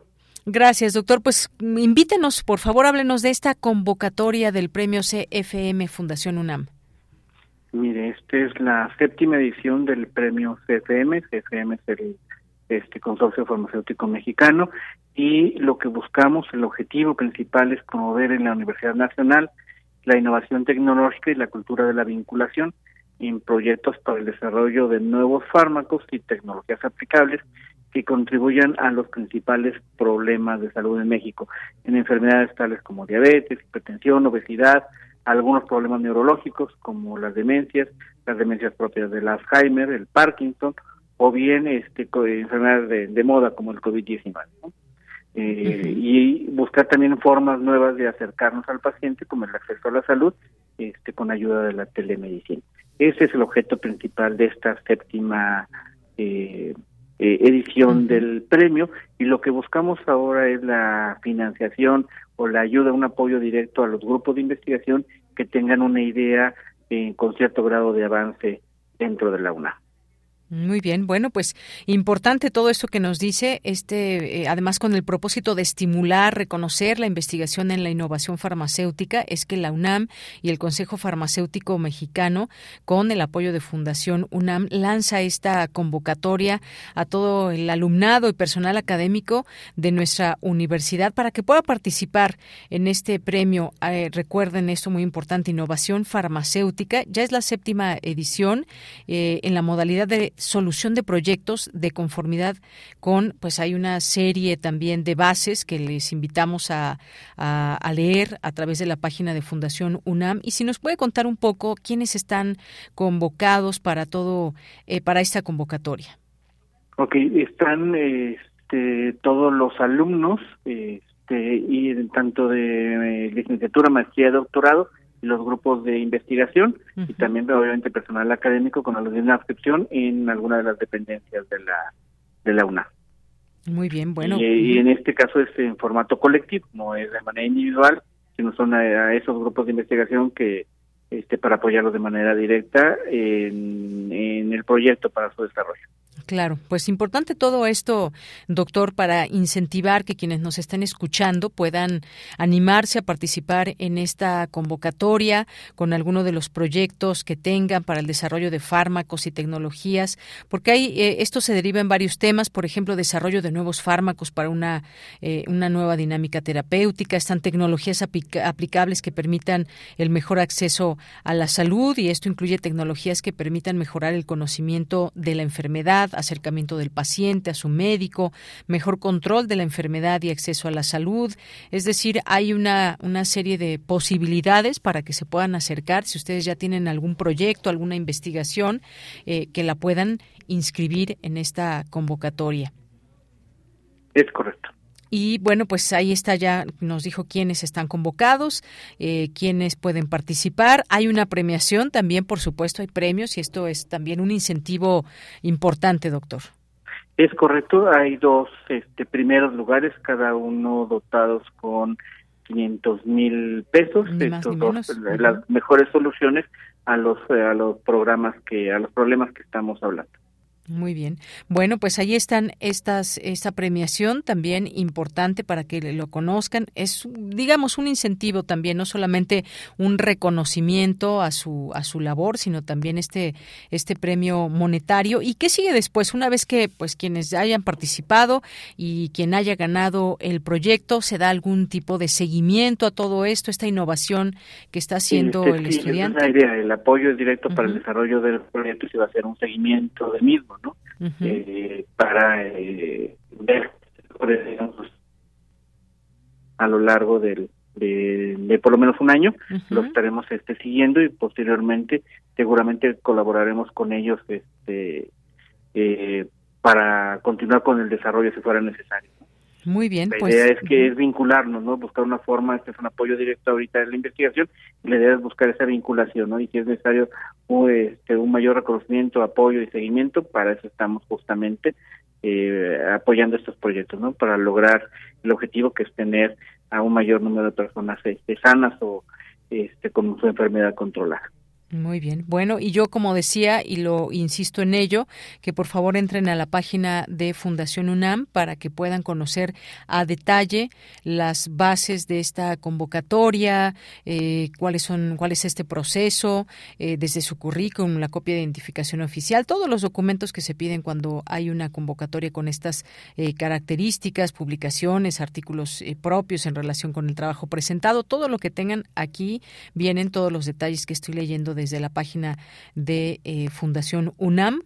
Punto también se encuentra en, la página de CFM y muy importante recordarles que la fecha límite de inscripción será el 16 de junio del 2023. Todavía tienen tiempo, doctor, todavía tienen tiempo. Así es, todavía, todavía hay tiempo, por eso importante recordarles que nos apuremos. Claro que sí, así que pues bueno, porque sí lleva lleva su tiempo primero definir que sí van a participar, que cumple con las características que se nos piden en la convocatoria y por supuesto inscribir este trabajo con todos estos trámites, así que de una vez échenle un ojo si tienen dudas, si tienen alguna eh, alguna pregunta también, aquí hay información que que se puede también eh, hacerles llegar, hay un contacto que es con la maestra Claudia Ansures Mosqueda y el correo, el correo es funam.premios.gmail.com. Repito, funam.premios.gmail.com. Pues, doctor, muchas gracias. Gracias a ustedes. Hasta luego, muy buenas tardes. Igual, hasta luego, buenas tardes a todos. Bien, pues fue el doctor Jorge González Canudas, director de investigación y desarrollo, esta convocatoria que nos hace llegar Fundación UNAM en conjunto con el Consejo Farmacéutico Mexicano y estas convocatorias. Ya escuchábamos un premio eh, de 500 mil pesos para los primeros lugares, para el primer lugar y pues definan ahí este trabajo, este proyecto, esta posibilidad que se abre con Fundación UNAM. Bien, pues vamos a continuar, vamos a continuar con la información de mi compañera Dulce García. Busca, busca Estados Unidos reducir su dependencia del mercado chino, señala la doctora María Celia Toro, académica del Colegio Nacional. Adelante, Dulce. Saludo con mucho gusto al auditorio de Prisma RU. Estados Unidos en su política proteccionista compite con China, aunque el vecino del norte lideró la globalización comercial, hoy enfrenta un repliegue regional, es decir, un vuelco mercantilista que marca al orbe lo que está relacionado con el fin del mundo unipolar y el establecimiento de China como la segunda economía más importante del planeta en competencia con Estados Unidos. Así lo consideró la doctora María Celia Toro Hernández, académica del Colegio de México, quien añadió que la expansión se relaciona con la culminación de la Guerra Fría hasta el establecimiento del Tratado de Libre Comercio con América del Norte en el marco de la clausura del segundo Congreso Bienal de Estados Norteamericanos titulado Globalización en Crisis, organizado por el Centro de Investigaciones sobre América del Norte de la UNAM, la investigadora brindó la conferencia magistral América del Norte, punta de lanza de la globalización o repliegue regional, en donde dijo que luego de la desaparición de la Unión Soviética, fue Estados Unidos quien comenzó una política global de promoción del libre comercio, democracia y mercados abiertos en Europa y Asia, lo que llevó a la negociación y firma del TLCAN, un acuerdo regional exitoso en sus primeros siete años de entrada en vigor, y en los cuales se vivió un auge extraordinario del comercio e inversión con Canadá y México. En ese sentido explicó que una segunda coyuntura crítica comenzó con el surgimiento de la economía china y su acercamiento en tamaño al mercado estadounidense en 2010, que tuvo un punto crítico en 2016 cuando Donald Trump se retiró de la negociación de los llamados acuerdos mega regionales comerciales y exigió la renegociación del TLCAN. Otro rasgo distintivo de este cambio sistemático, agregó la doctora María Celia Toro, es la intensificación de la guerra comercial con China, mediante la imposición de aranceles, además del establecimiento de reglas de origen, con el fin de participar de manera preferencial para entrar al mercado estadounidense. En este momento Estados Unidos busca en la región norteamericana una forma de reducir su dependencia del mercado chino.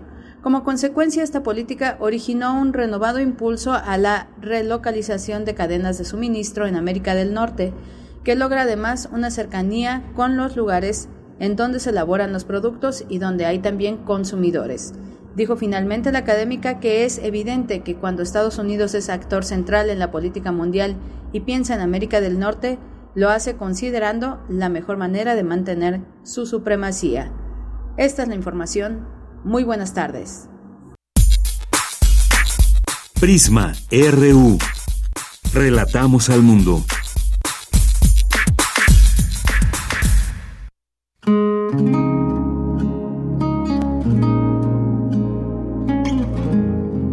¿Quién ser?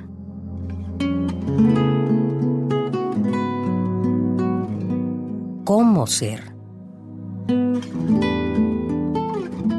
cuándo ser, para qué ser.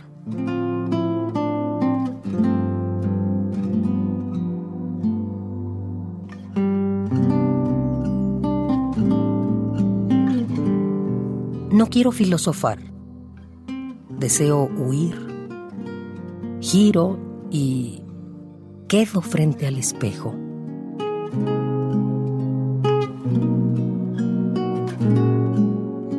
Desde el hondo pozo de plata, un rostro, un reflejo, una máscara.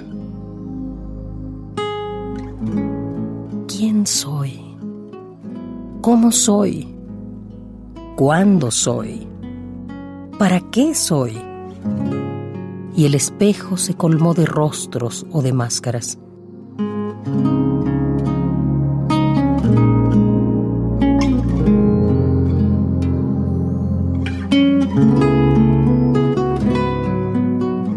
Y el espejo era un latido, un bufón, una duda. Y el espejo era un espejo, cristal de ensueños y reflejos. No sé si fui o si seré. ¿Sabe la humanidad de dónde viene y a dónde va? Tal vez algún día lo sabré. Mientras tanto, yo simplemente soy.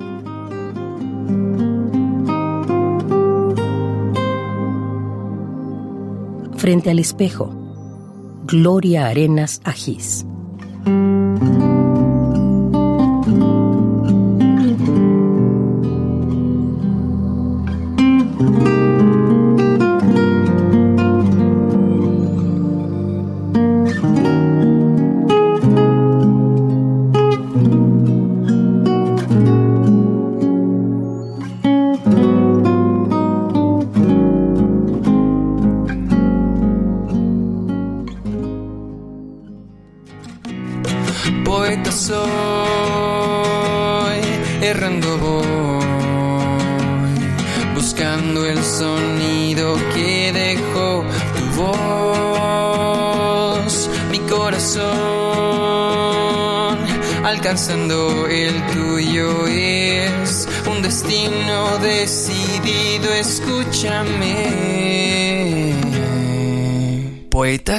Errantes.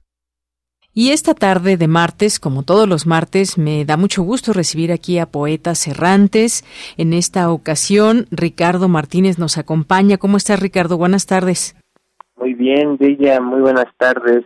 Eh, buenas tardes a, a los radioescuchas. Un gusto estar aquí. Bien, pues el gusto también sabes que siempre es del público y mío también. Y al leer el título de esta cápsula, no escuches esta cápsula, pues me vinieron a la mente muchas cosas. Pero ¿de qué va a tratar esta cápsula entonces, Ricardo? Cuéntanos. Bueno, pues no sé si se te haya venido a la, a la mente. El, a mí la idea surgió de un libro, de un libro para niños.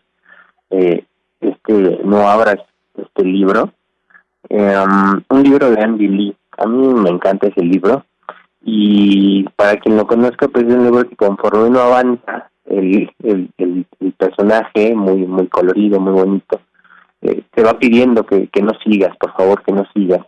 Pero, pero a mí todo lo contrario y creo que la mayoría también, o sea, el efecto que tiene es todo el contrario. Entonces, uno sigue y sigue página tras página, entonces de ahí salió la idea para esta cápsula.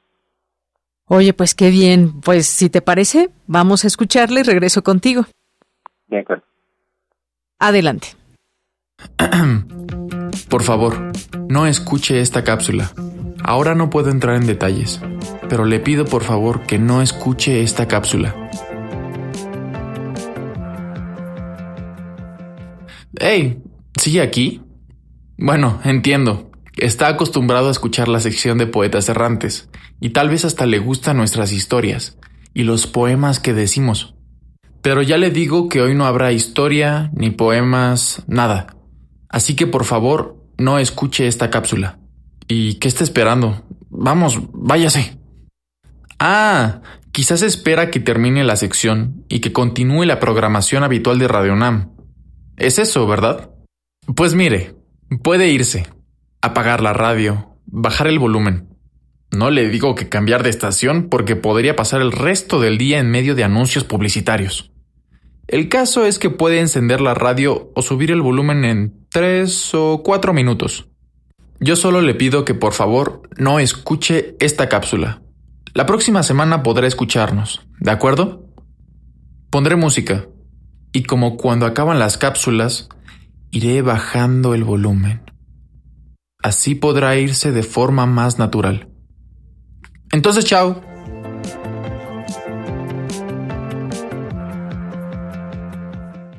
Oye, ¿qué sucede contigo? ¿Por qué sigues escuchando? Creí que había quedado claro, pero ya veo que eres más bien de los necios. O probablemente piensas que Poetas Errantes no es solo una persona. Entonces yo no estaría autorizado para decidir que hoy no hay historia, ni poemas, nada. Por eso he traído a los otros poetas a que le digan lo mismo. Por favor, no escuche esta cápsula. Por favor, no escuche esta cápsula. Por favor, no escuche esta cápsula. Mm, este...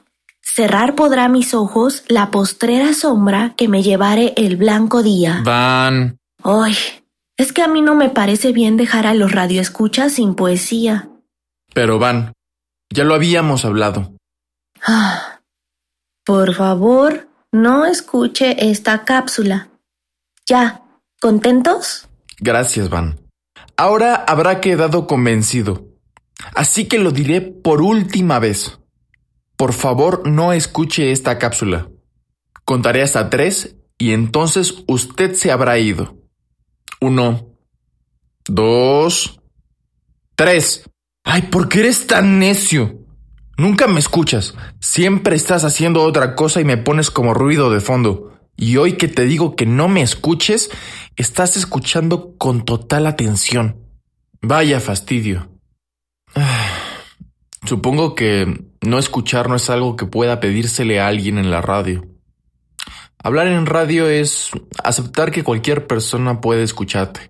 Aunque claro, eso no significa que todos te escuchen, y mucho menos que todos deban escucharte. Es este el país de la voz. En él se renuncia a toda gala y belleza externa. En él es preciso transformar lo que entra por los ojos, por la boca, la nariz, y hasta lo que entra por las manos y el resto de la piel a sonido. Todo se transforma en auditivo. El país de la voz, así llama Walter Benjamin a la radio. Sí, exactamente, el filósofo, crítico literario y ensayista, que también realizó más de 80 trabajos para la radio alemana, desde charlas y lecturas hasta comedias radiofónicas para niños. Y como en la radio el tiempo siempre se acaba, Tendremos que dejar para otro día el trabajo radiofónico de Benjamin. Por ahora, querido Radio Escucha, y ya que hiciste lo que quisiste... Mmm... Podría recitar un poema. Sí, Iván, puedes hacerlo. Siento tanto, Roger, haber cortado tu cabello, pero ahora te ves mejor.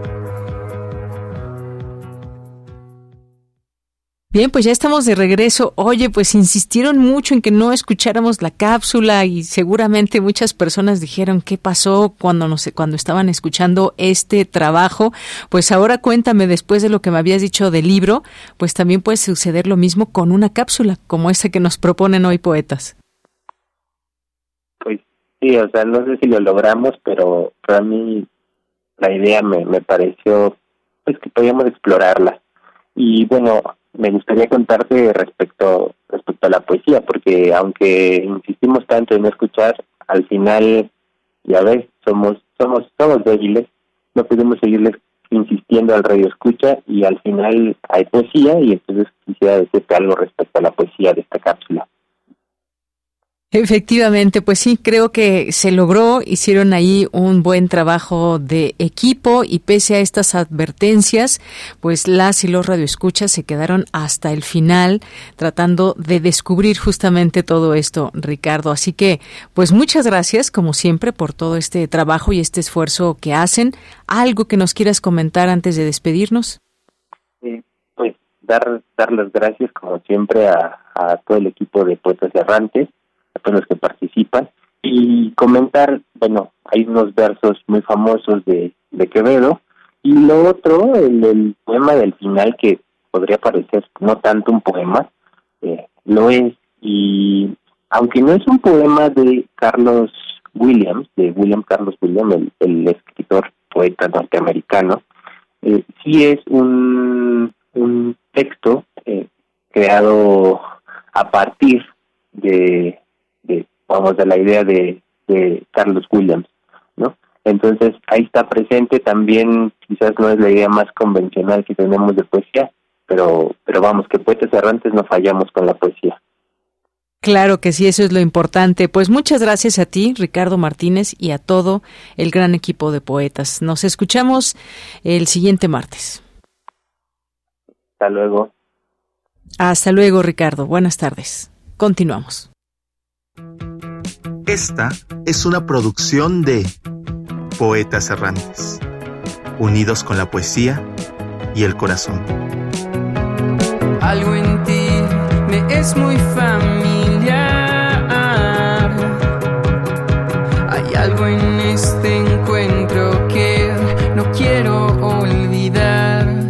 Poeta soy.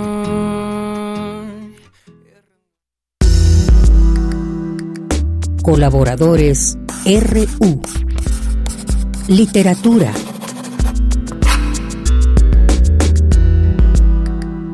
Muy buenas tardes. Nos encontramos ahora en la sección de literatura con Carmina Estrada, quien es directora de Punto de Partida, responsable y editora de este proyecto Punto de Partida en la Dirección de Literatura y Fomento a la Lectura de la UNAM. Carmina, muy buenas tardes. Bienvenida. Hola, Deyanira, muchísimas gracias a Radio UNAM, a ti, eh, a quienes nos escuchan a través de las frecuencias de Radio UNAM, eh, por este espacio para la literatura desde la Dirección de Literatura y Fomento a la Lectura de la UNAM. Eh, antes de pasar a la recomendación de lectura en este espacio dedicado a los libros, pues quiero invitar a participar a quienes nos escuchen y a sus conocidos estudiantes en el concurso 54 de la revista Punto de Partida. Este concurso cierra el próximo lunes 13 de marzo y pues es un concurso eh, dirigido a estudiantes de bachillerato, licenciatura y posgrado de toda la República. Hago específicamente esta mención porque a veces se confunde, piensan que solo es para estudiantes de la UNAM, no, es para estudiantes de cualquier institución educativa de la República y premia ocho categorías que son eh, cuento, eh, crónica, minificción, ensayo literario, eh, poesía, fotografía gráfica y narrativa gráfica. Eh, cinco categorías literarias y tres visuales. Y pues es un concurso emblemático. Creo que parte de la audiencia de Radio UNAM lo ha de conocer. Es fundado en 1977 por, por Margot Glantz, o sea, un concurso de larga tradición. Eh, este año tenemos premios de ocho mil y seis mil pesos para primero y segundo lugar eh, en cada una de las categorías y la publicación en la revista Punto de Partida. Entre las y los ganadores de los premios y menciones de Punto de Partida están muchos, muchos de los autores eh, del panorama de la literatura nacional, eh, no sé, eh, Juan Villoro, Ana Clavel, eh, Roberto Bolaño, eh, Valeria Luiselli, eh, Karen Villeda, Guadalupe Nettel, eh, Armando Salgado, Laura Sofía Rivero Cisneros, entre muchísimos otras y otros que, que pueblan la, el panorama literario de México. Y pues la convocatoria cierra, repito, el próximo lunes 13 de marzo y puede consultarse en la página www.departida.unam.mx. Muy bien, pues muchas gracias por esta invitación, Carmina, y que se corra la voz para que más personas, más jóvenes puedan participar en algunas, en alguna de estas categorías. Bueno, y ahora sí pasemos a tu recomendación de hoy. Así es. Pues eh, quiero recomendar uno de los volúmenes de la colección Ediciones de Punto de Partida.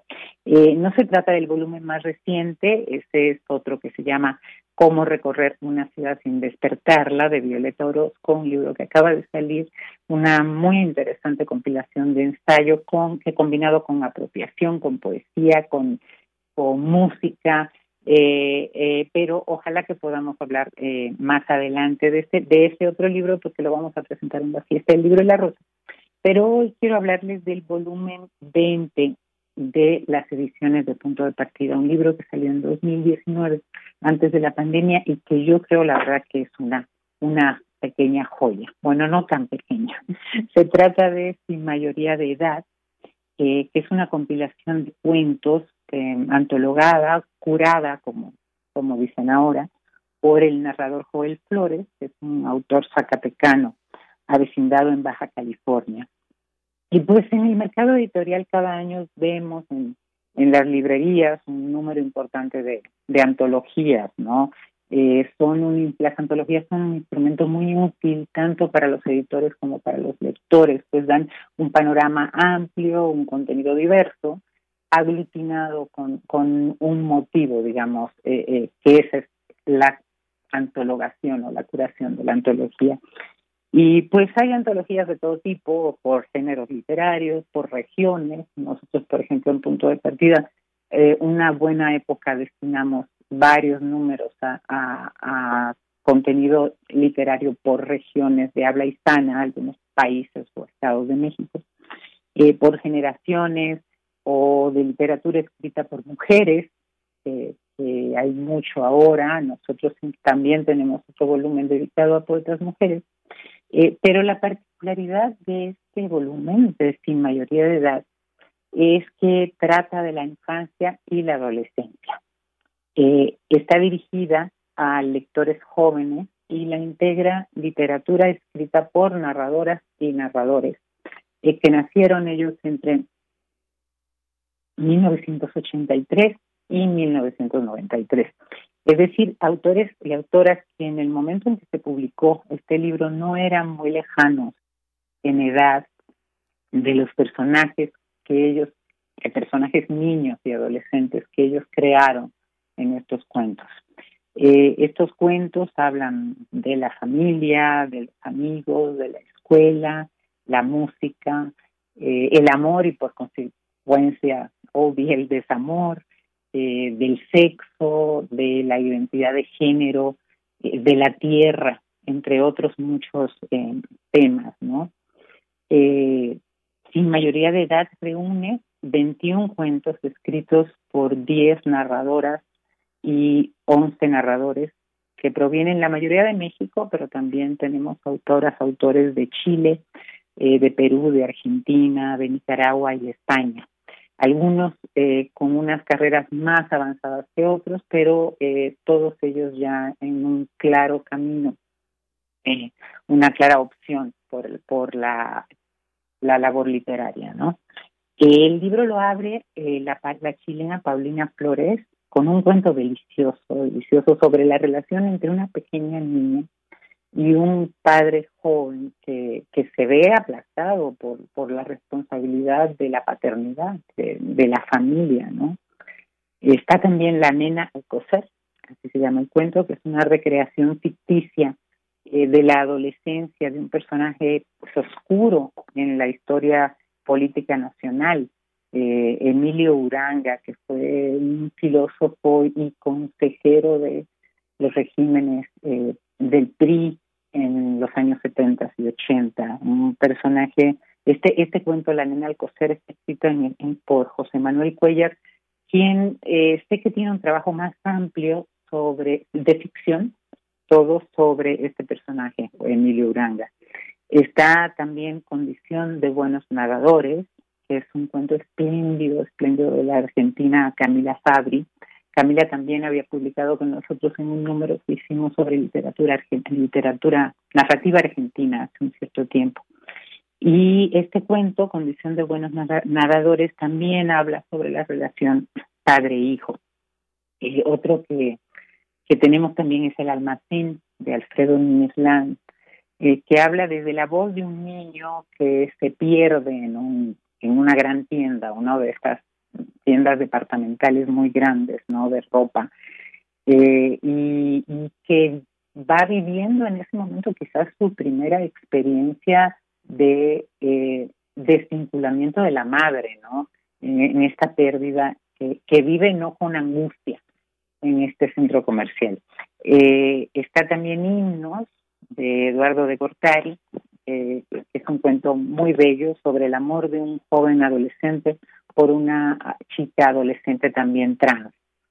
Eh, en fin, eh, esos son algunos de los cuentos. Tenemos otros autores en el libro, como Raúl Aníbal Sánchez, eh, Mariel Iribe Senil, em, Jennifer Thorndike, Hernán Arturo Ruiz Lindoro, em, Darío Salapa, Iracema Fernández, Juan Gómez Bárcenas, Enza García Arreaza, Ana Emilia Felker, eh, Mario Mar, Alfredo Núñez ya lo mencioné cuando hablé de los cuentos, Laia Yustresa, y un cuento también exquisito sobre una mamá y una pequeña niña que se aíslan en una como, como experiencia, como, como una experiencia de regreso a la naturaleza.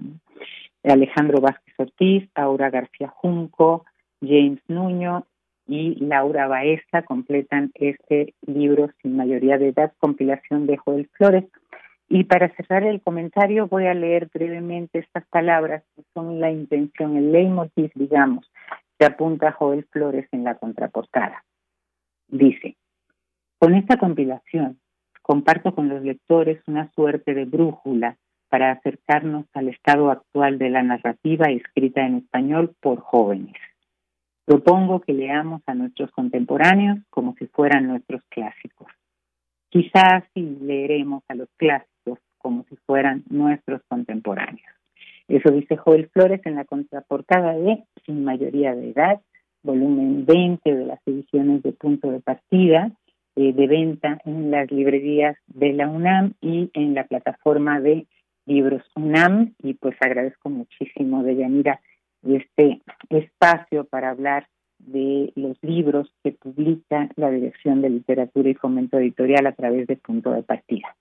Bien, pues muchas gracias, Carmina. La verdad es que esta es una gran recomendación que nos deja sin mayoría de edad esta compilación. Como bien dices, ya te iba a preguntar, pero lo mencionaste, en librerías de la UNAM se puede conseguir o también a través de libros UNAM. Pues muchísimas gracias, Carmina. Te mandamos un abrazo. Gracias por esta recomendación. Igual a ustedes, para ti y para la audiencia. Hasta luego. Muchas gracias, Carmina Estrada, directora, responsable y editora de proyecto, del proyecto Punto de Partida en la Dirección de Literatura y Fomento a la Lectura de la UNAM. Muchas gracias. Cultura RU.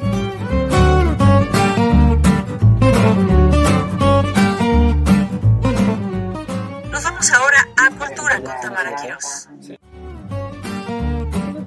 información. Qué gusto saludarte, Deyanira, y saludar al auditorio de Prisma RU, a las y los que nos escuchan por estas frecuencias del 96.1 y también a quien lo hace en internet. Gracias por seguir con nosotros desde la una de la tarde.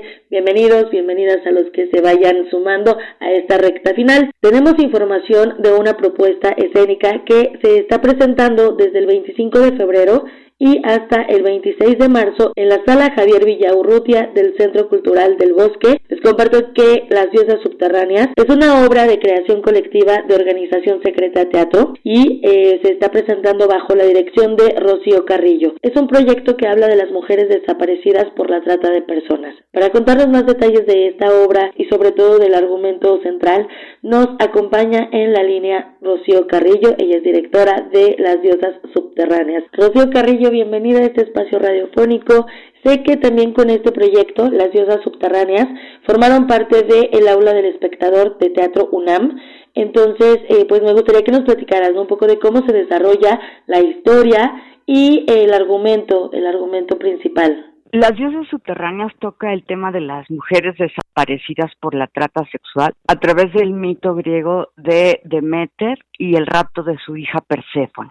Eh, en el mito, Demeter, la diosa de la agricultura, ¿no? Tiene una hija que es secuestrada por el dios Hades y llevada al inframundo para convertirla en su esposa. Ella eh, deambula durante nueve días buscando a su hija desesperada y finalmente amenaza con sumir a la tierra en la sequía total si su hija no le es devuelta.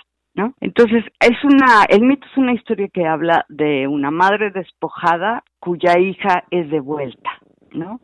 Entonces, eh, las diosas subterráneas aborda este mito y paralelamente trata una historia, la historia de un personaje que se llama Luz García, un personaje ficticio que está basado en historias de mujeres que han logrado escapar de la trata y se convierten en activistas. Esencialmente ese es el argumento. Muy bien. Eh, Rocío, ¿qué nos puede compartir acerca de esta temporada que, que están presentando y también pues de lo que se ha realizado a través de, de esta propuesta, ¿no? También de, de la versión que tuvieron para de 33 minutos cuando estuvimos en confinamiento para una versión digital. Sí, bueno, eh, estábamos en montaje de la obra cuando pues cuando ya se paraliza todo, ¿no? Entonces llevábamos trabajando más de un año, o sea, eh, nosotros casi toda la compañía somos egresados del Colegio de Teatro de la UNAM y pues lo que decidimos fue pues ofrecerle el proyecto a Teatro UNAM, ¿no? Para ver si les interesaba coproducirlo, tener un arribo digital fue el, fue el primer eh, planteamiento que nos hicimos porque de un día para otro ya no podíamos continuar en ensayos. Lo hicimos en Zoom y estuvimos así unos meses, entonces eh, surgió algo pues muy interesante, como muy, yo creo que muy inédito en, para una compañía que eh, no podíamos entrar en contacto, entonces los actores fueron desarrollando material desde sus casas, ¿no?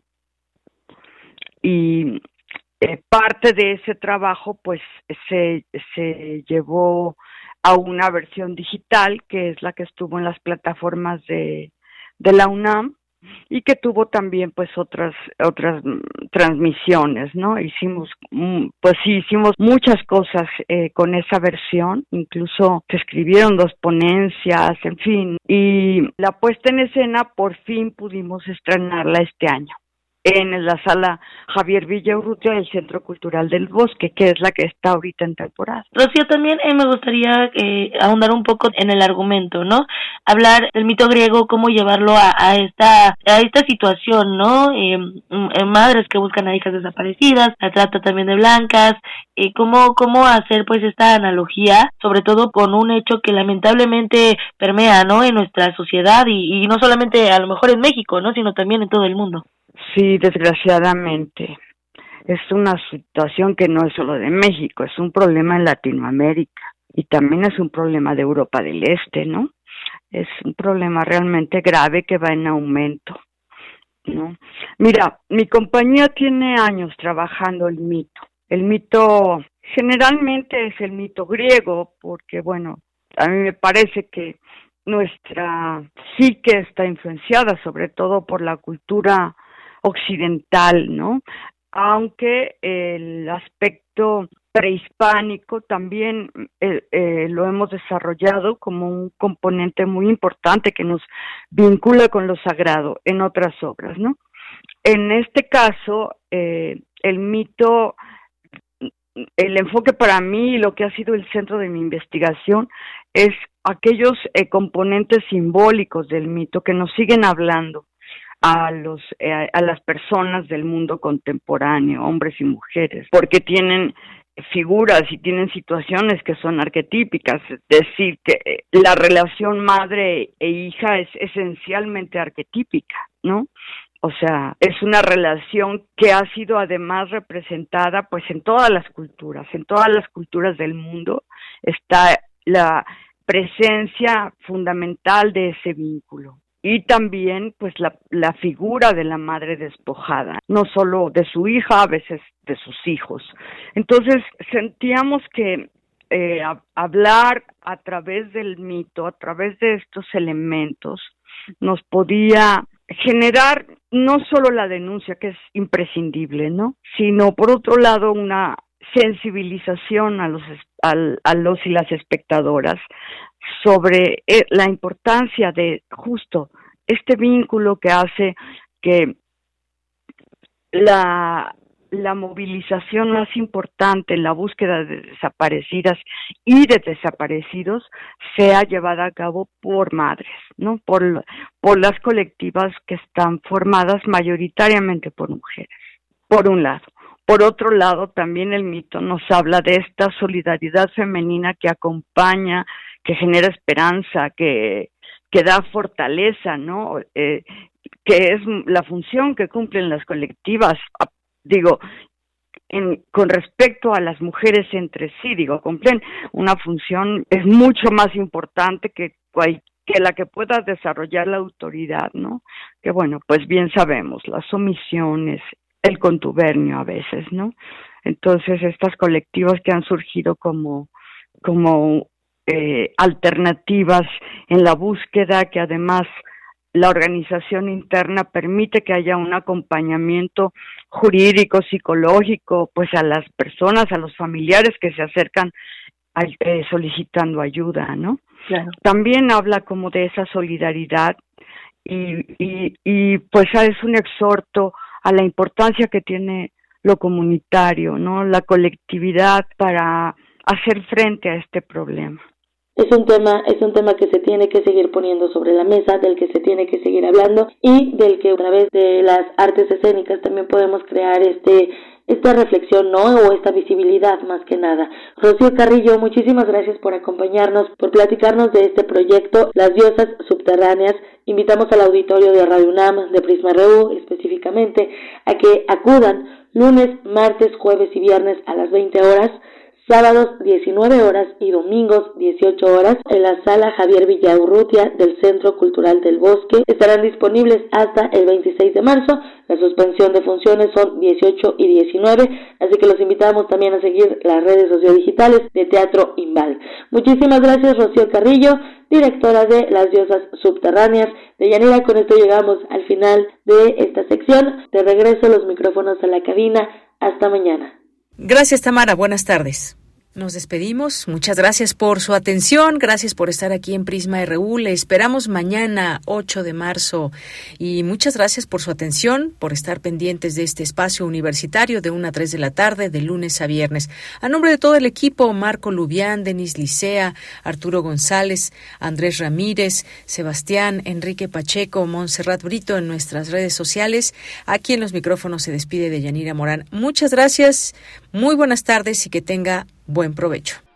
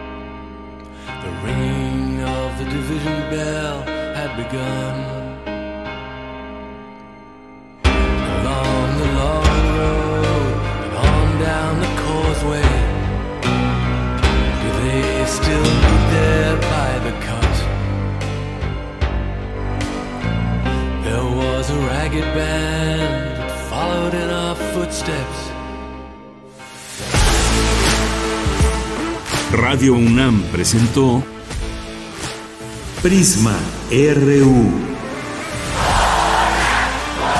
Una mirada universitaria sobre los acontecimientos actuales. Prisma RU. Relatamos al mundo.